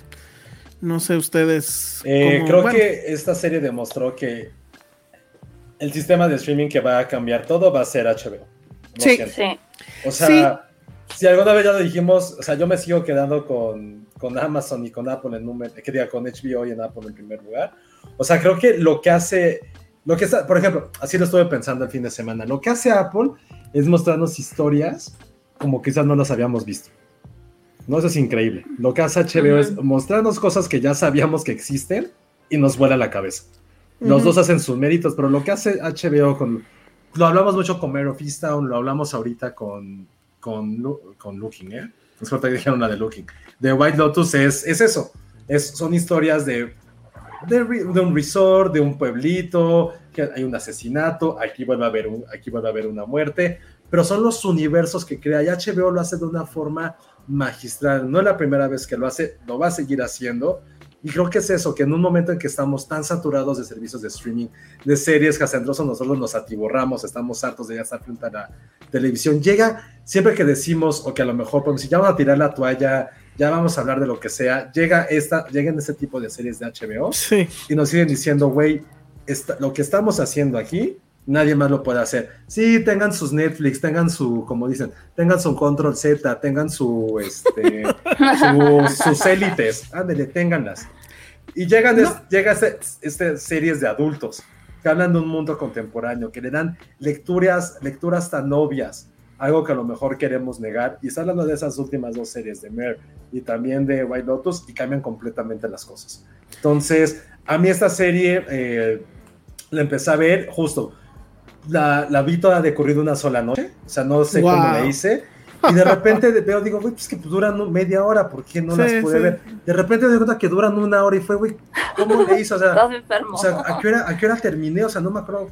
Pero están tan bien construidas, tan bien escritas. La música, güey. Si, no, saben quién es el creador de esta serie, es mm. Mike White, quien él eh, también coescribió The School of Rock y aparece en School of Rock. Y es un gran escritor, es un muy buen guionista. Ha estado trabajando con Linklater, con, con, Jack, Jack, Black. Y, que, y que cuando tiene, no tiene que comer, pues hizo la Emoji Movie.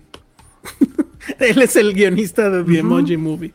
Pero es de estas cosas raras como el de Chernobyl, que era el de las películas estas de parodia de miedo que dices, ¿cómo es que estos güeyes son capaces de hacer algo tan brillante? Y a mí sí me parece brillante esto, ¿eh? O sea, el soundtrack lo quiero y que todo el tiempo esa rolita se vuelva ominosa y que esté la tensión en todo el momento, eh, que trate temas como esta, como esta lucha generacional, la hipocresía de los valores, Dadario, e, el personaje de Dadario creo que es fabuloso y la forma cruel como lo termina, porque creo que es muy cruel con ese personaje, también me parece que es de, una gran pluma. O sea, es, la verdad es que sí, a mí me gustó muchísimo. Ya es un hecho que va a haber segunda temporada porque le fue muy bien. Creo que tuvo pues números muy altos, casi tan altos como los de Mare of Easttown. No sé si va a tener el mismo. No sé si eso me encanta. Exacto. Pero esta. Esta serie creo que es de esas que son. O sea, ya, eh, eh, ya nos mostraron lo que tenían que mostrarnos y como que quererle sacar algo más a la fuerza. Digo, tendría que ser una historia totalmente aparte, independiente. Es otra historia, van a ser otros personajes, van a ser otros personajes, incluso va a ser otro hotel. Pero va a ser, digamos, otro White Lotus, ¿no? O sea, tienen varios, y va a ser otro lugar, etcétera. Pero digo, si se trata de lo mismo, no sé ya qué tan efectivo no sé, creo que esas malas ideas que no deberían de pasar es una segunda temporada. y ahora, cosa curiosa, nada más déjame cerrar con esto. Hay otra serie que se va a estrenar este fin de semana en Amazon, que yo ya pude ver de los dos primeros capítulos, se llama Nine Perfect Strangers. Y está Nicole Kidman, etcétera. O sea, trae todo el punch. ¿Y qué creen? Como que intenta hacer lo mismo y es así como de no, mijo. Llegaste un mes tarde. Porque si te hubieras ido tantito antes que White Lotus, a lo mejor te lo compraba. Pero la neta, no. Y pues yo ya no, ni siquiera tengo ganas de verla. O sea, o sea, ya no le voy a seguir. O sea, no tiene nada que hacer eh, esta de Amazon con, con HBO Max y, y, The White Lotus. Está. La verdad es que a mí sí me parece que está, está increíble. Pregunta Ericito. ¿Quién fue su personaje? Ah. ah. no, a ver, vas, vas, vas. El personaje ¿Quién fue su personaje favorito? Ajá. Yo el gerente y después tal vez las dos bueno, las dos adolescentes. Son unas hijas de la chingada. Yo odio a la amiga. O sea, sí entiendo su punto de vista, pero era lo que le, le decía José. O sea, como que ese, ese, ese papel de la persona también como malagradecida, o sea, sí, o sea, es como de esta doble moral, ¿no? De que me quejo y ya sabes, como que tengo estos ideales de que, este, no sé, la gente que es explotada, lo políticamente correcto, pero... O sea, soy woke, pero... Ajá, pero este, utilizo a mi amiga para sacarle cosas, hago cosas que también son inmorales, o sea, es como, güey, pinche escuincla malagradecida. Y la otra niña, que es la otra, la amiga, la rica, o sea, sí es como la chavita súper desubicada, este, consentida, quizás hueca, pero es una amiga súper fiel. Que si a la amiga le duele la cabeza y voy y te cuido y te consigo las pastillitas, que oye mamá, mi amiga tal, te estoy pagando un viaje, o sea, no inventes. ¿no? Bueno, pero la amiga, como dijo la amiga, necesitas. la amiga dice una frase que es demoledora, ¿no? Ella es mi amiga siempre y cuando ella tenga más cosas que yo. Ajá, eso fue lo que me cagó. Así, eso fue el personaje que yo más odié. Sí, dije, ay no, ay no, ay no, ay no, pero bueno. ¿Tú. Josué, mejor, fa- personaje favorito o el que más odiaste? Es que sabes que no, no, ninguno odia. O sea, creo que la que odié fue la amiga Woke. O Ajá. sea, también no, no, no, no la soporté. Me gusta. O sea, al principio me caía muy bien. Ya después que. ah, sí, sí, sí, también su actitud, porque también es como la victimización de la colonización. Es como todo es mi culpa por esto, por eso que pasó, pero sigo ahí. Que también puede tener una lectura de cómo se puede independizar si lo siguen tratando de esa forma. Hay muchas cosas que se pueden hacer alrededor de, de esa, de esa serie, pero realmente no tuve ningún personaje que dijera, no, sabías, sabíamos que uno iba a morir, evidentemente, porque sale en la primera escena, pero no quería que ninguno fuera. O sea, la que más quería era cualquiera de las dos amigas, la neta. Este, pero no, es de esas pocas series en las cuales cada personaje te importa, hay una empatía, hay un odio, se vuelve muy humana porque nunca puedes estar reflejado 100% en ellos, siempre vas a encontrar algo que odies o algo que te puedas identificar. Ujú. Eh, creo que, por ejemplo, me gustaron los personajes que también trabajaban en el hotel. O sea, por eso digo que creo que es la peor idea hacer una secuela, una secuela, una segunda temporada, porque sí tocó demasiados casos o demasiadas como temáticas de- postmodernas de esta época. Se hablaba, se habló un poco de, de- de acoso, de cómo las personas buenas siempre terminan al final. Eh, la parte de este empoderamiento también con la, con la chica que, con la masajista. Eh, también habla, o sea, la relación entre estos esposos nuevos y parecía que estaba sacado de un libro, porque era de Hmm. así como focos rojos, focos, otra que está muy de moda la palabra fo- red flags o focos rojos, Sí. está de súper moda y muy una moda muy castrosa, por cierto. Eh, Ay, no siempre. No, sí está, o sea, no, como se ha tomado en redes, es como, güey, ah, esto, cuidado con esto, es como, güey, tenemos que experimentar para saber realmente qué es lo bueno y malo en la vida.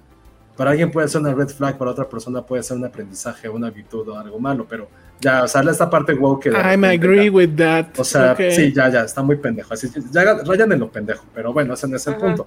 Eh, creo que toda esta como parte humana, como esta parte maquiavélica, todos los vicios, los defectos y al mismo tiempo las virtudes y sobre todo los errores que cometemos siendo padres, hijos, pareja, madres, porque hay, el personaje creo que nadie ha hablado es la mamá que llega. La mamá, la, La mamá mamá es- Google. La mamá es el personaje que se roba la serie para mí.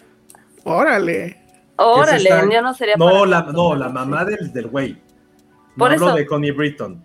Hablo de Sí, la mamá. La mamá millonaria que ojalá Ajá. fuera mi mamá. La veía y dice, ojalá sí fuera mi mamá. Que me resolviera la vida en todo. O sea, era muy feliz. Pero bueno. Pero ese personaje, porque realmente es como todo lo malo de lo que hablan en la serie se ve reflejado en este personaje. Este personaje como influye en el hijo, el hijo en la pareja. Y hasta si lo queremos ver en cómo él detona toda la historia con el gerente. Pero todo viene de esta madre, de esta mamá, pues, porque si dices madre suena como, como madre, de esta mamá que hace todo lo posible por complacer a su hija y que no se da cuenta de lo, del monstruo que ha creado. Entonces, ah, y hay una escena que para todos los que estamos involucrados en esta industria, que llega hacia Alexandra Daddario espectacular y dice, hola, soy tu fan, señora Google, bla, bla, bla, ay, aparte te entrevisté, hice ese artículo sobre ti. Y cómo le contesta y la destroza, es como, güey, fuck you.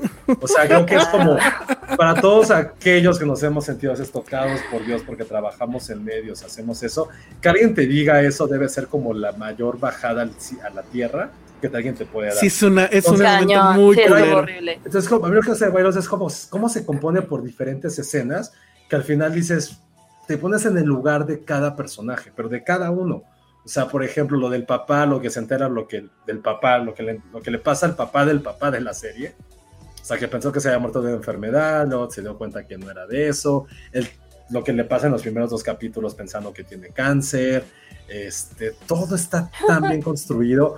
Y hay algunas, hay algunas cosas que sentí que estaban muy con calzador o muy forzadas, Ujú. pero que al final al hablar de tantos, tantos temas, encajan perfectamente. Y, y- y quien todos lo hace bien, ¿no? O sea, hay unos que lo manejan magistral, Creo que el, el- el asunto del papá y de su hombría herida o su machismo herido de no sé cuánto tiempo, Sí, que incluso sí. llega, ¿no? Con, con los de estos inflamados.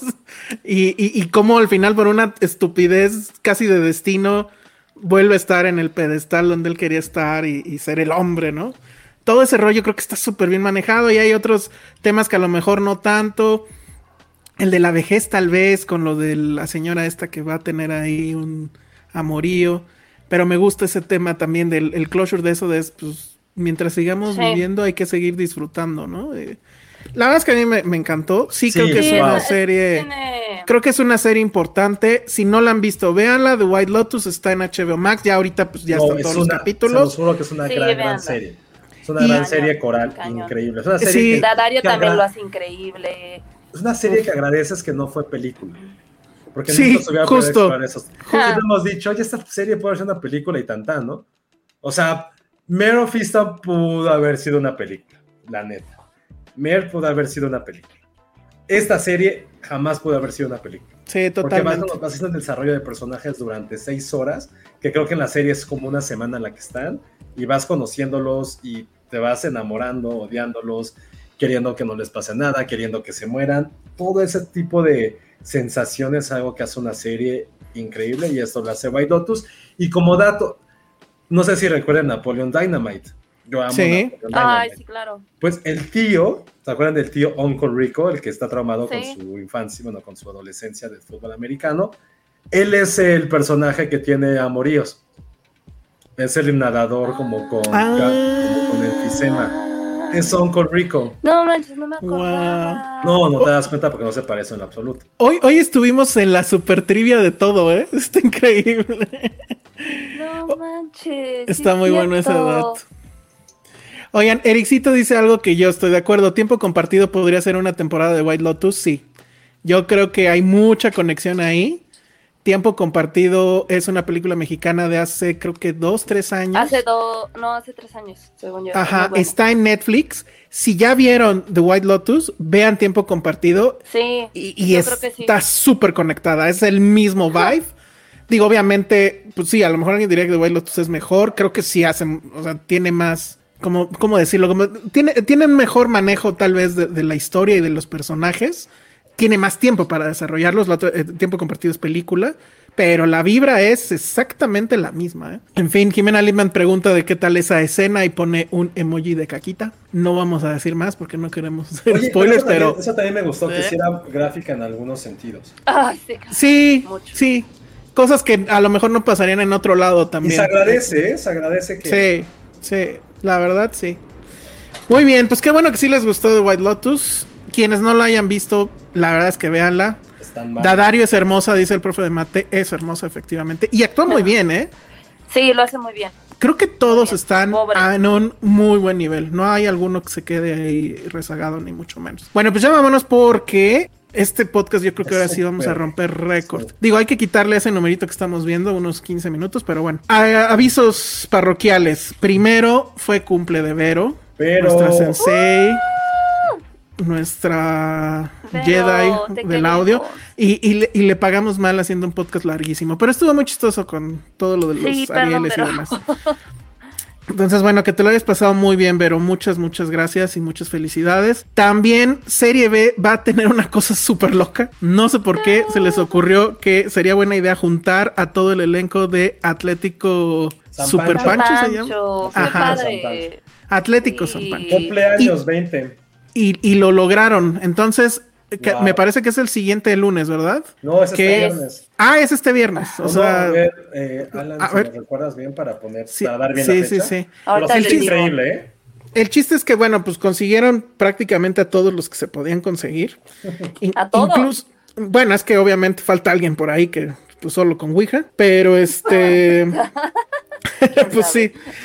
Entonces, pero sí va a estar Es este. este viernes. Ah, sí, es viernes este 20 de agosto a las 8, no se lo pierdan.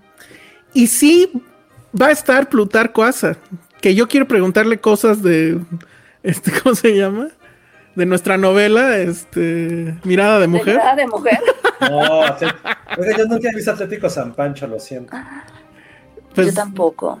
pues estamos muy mal porque yo tampoco, pero al parecer en serie B son muy fans y lo lograron. Entonces, bueno, si ustedes son fans, eh, vayan a, a verlo. Y obviamente ya no dio tiempo. Eh, hace una semana nos dieron un super chat para ver una serie que se llama. Ay, este. Re- Reservoir Dogs. Reservation Dogs. Reservation. Es la nueva serie de Taika Waititi. No está escrita por él, pero él produce. Y la verdad es que ya, ya vi los dos primeros capítulos y me gustó muchísimo, pero la verdad es que ya, ahorita sí ya no hay tiempo. Oigan, denos un Entonces, super lo chat para ver American Ninja Warrior. Ay, para comentarla, ¿no? Sí. Para comentar en American Ninja Warrior. por Es, favor. eh, eh, eh, estuvo re bueno el programa y ni un super chat, ¿eh? Ahí, ahí nomás les encargo. Pero por lo menos Por sí les ahí encargo. alguien dijo que iban a hacer huelga. Ah, sí, porque alguien no ha bailado. Ajá. Pero no quise decirlo en voz alta porque. Híjole.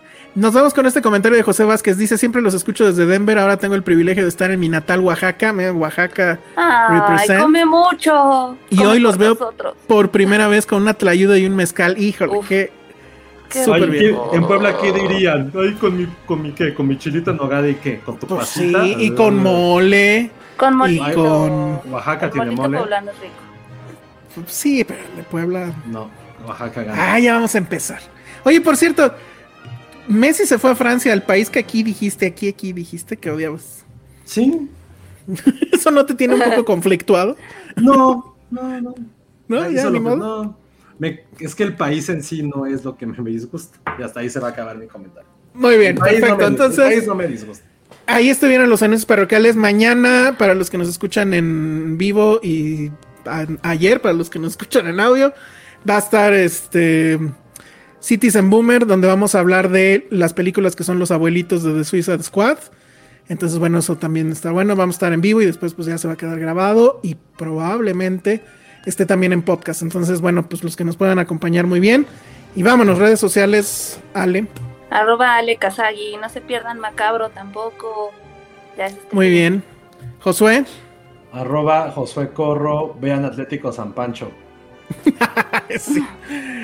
Yo soy el Salón Rojo, vean White Lotus, la verdad es que sí está increíble. Y sí, si pueden ir a Macabro, si pueden hacerlo en línea, creo que está todavía mejor. Y nos escuchamos en la próxima. Adiós. Bye.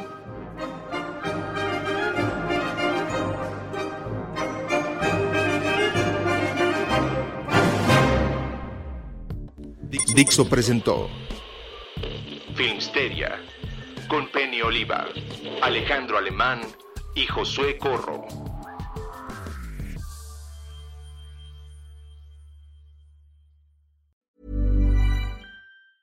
Hey, folks, I'm Mark Marin from the WTF Podcast, and this episode is brought to you by Kleenex Ultra Soft Tissues, your ally to help tackle your allergy symptoms this season. I love the change of seasons, but nobody loves pollen and all those other things floating in the air that make you sneeze during this nice weather. Kleenex Ultra Soft Tissues are hypoallergenic and allergist approved, so fight back against watery eyes and runny noses without worrying about irritating your skin. For this allergy season, grab Kleenex and face allergies head on.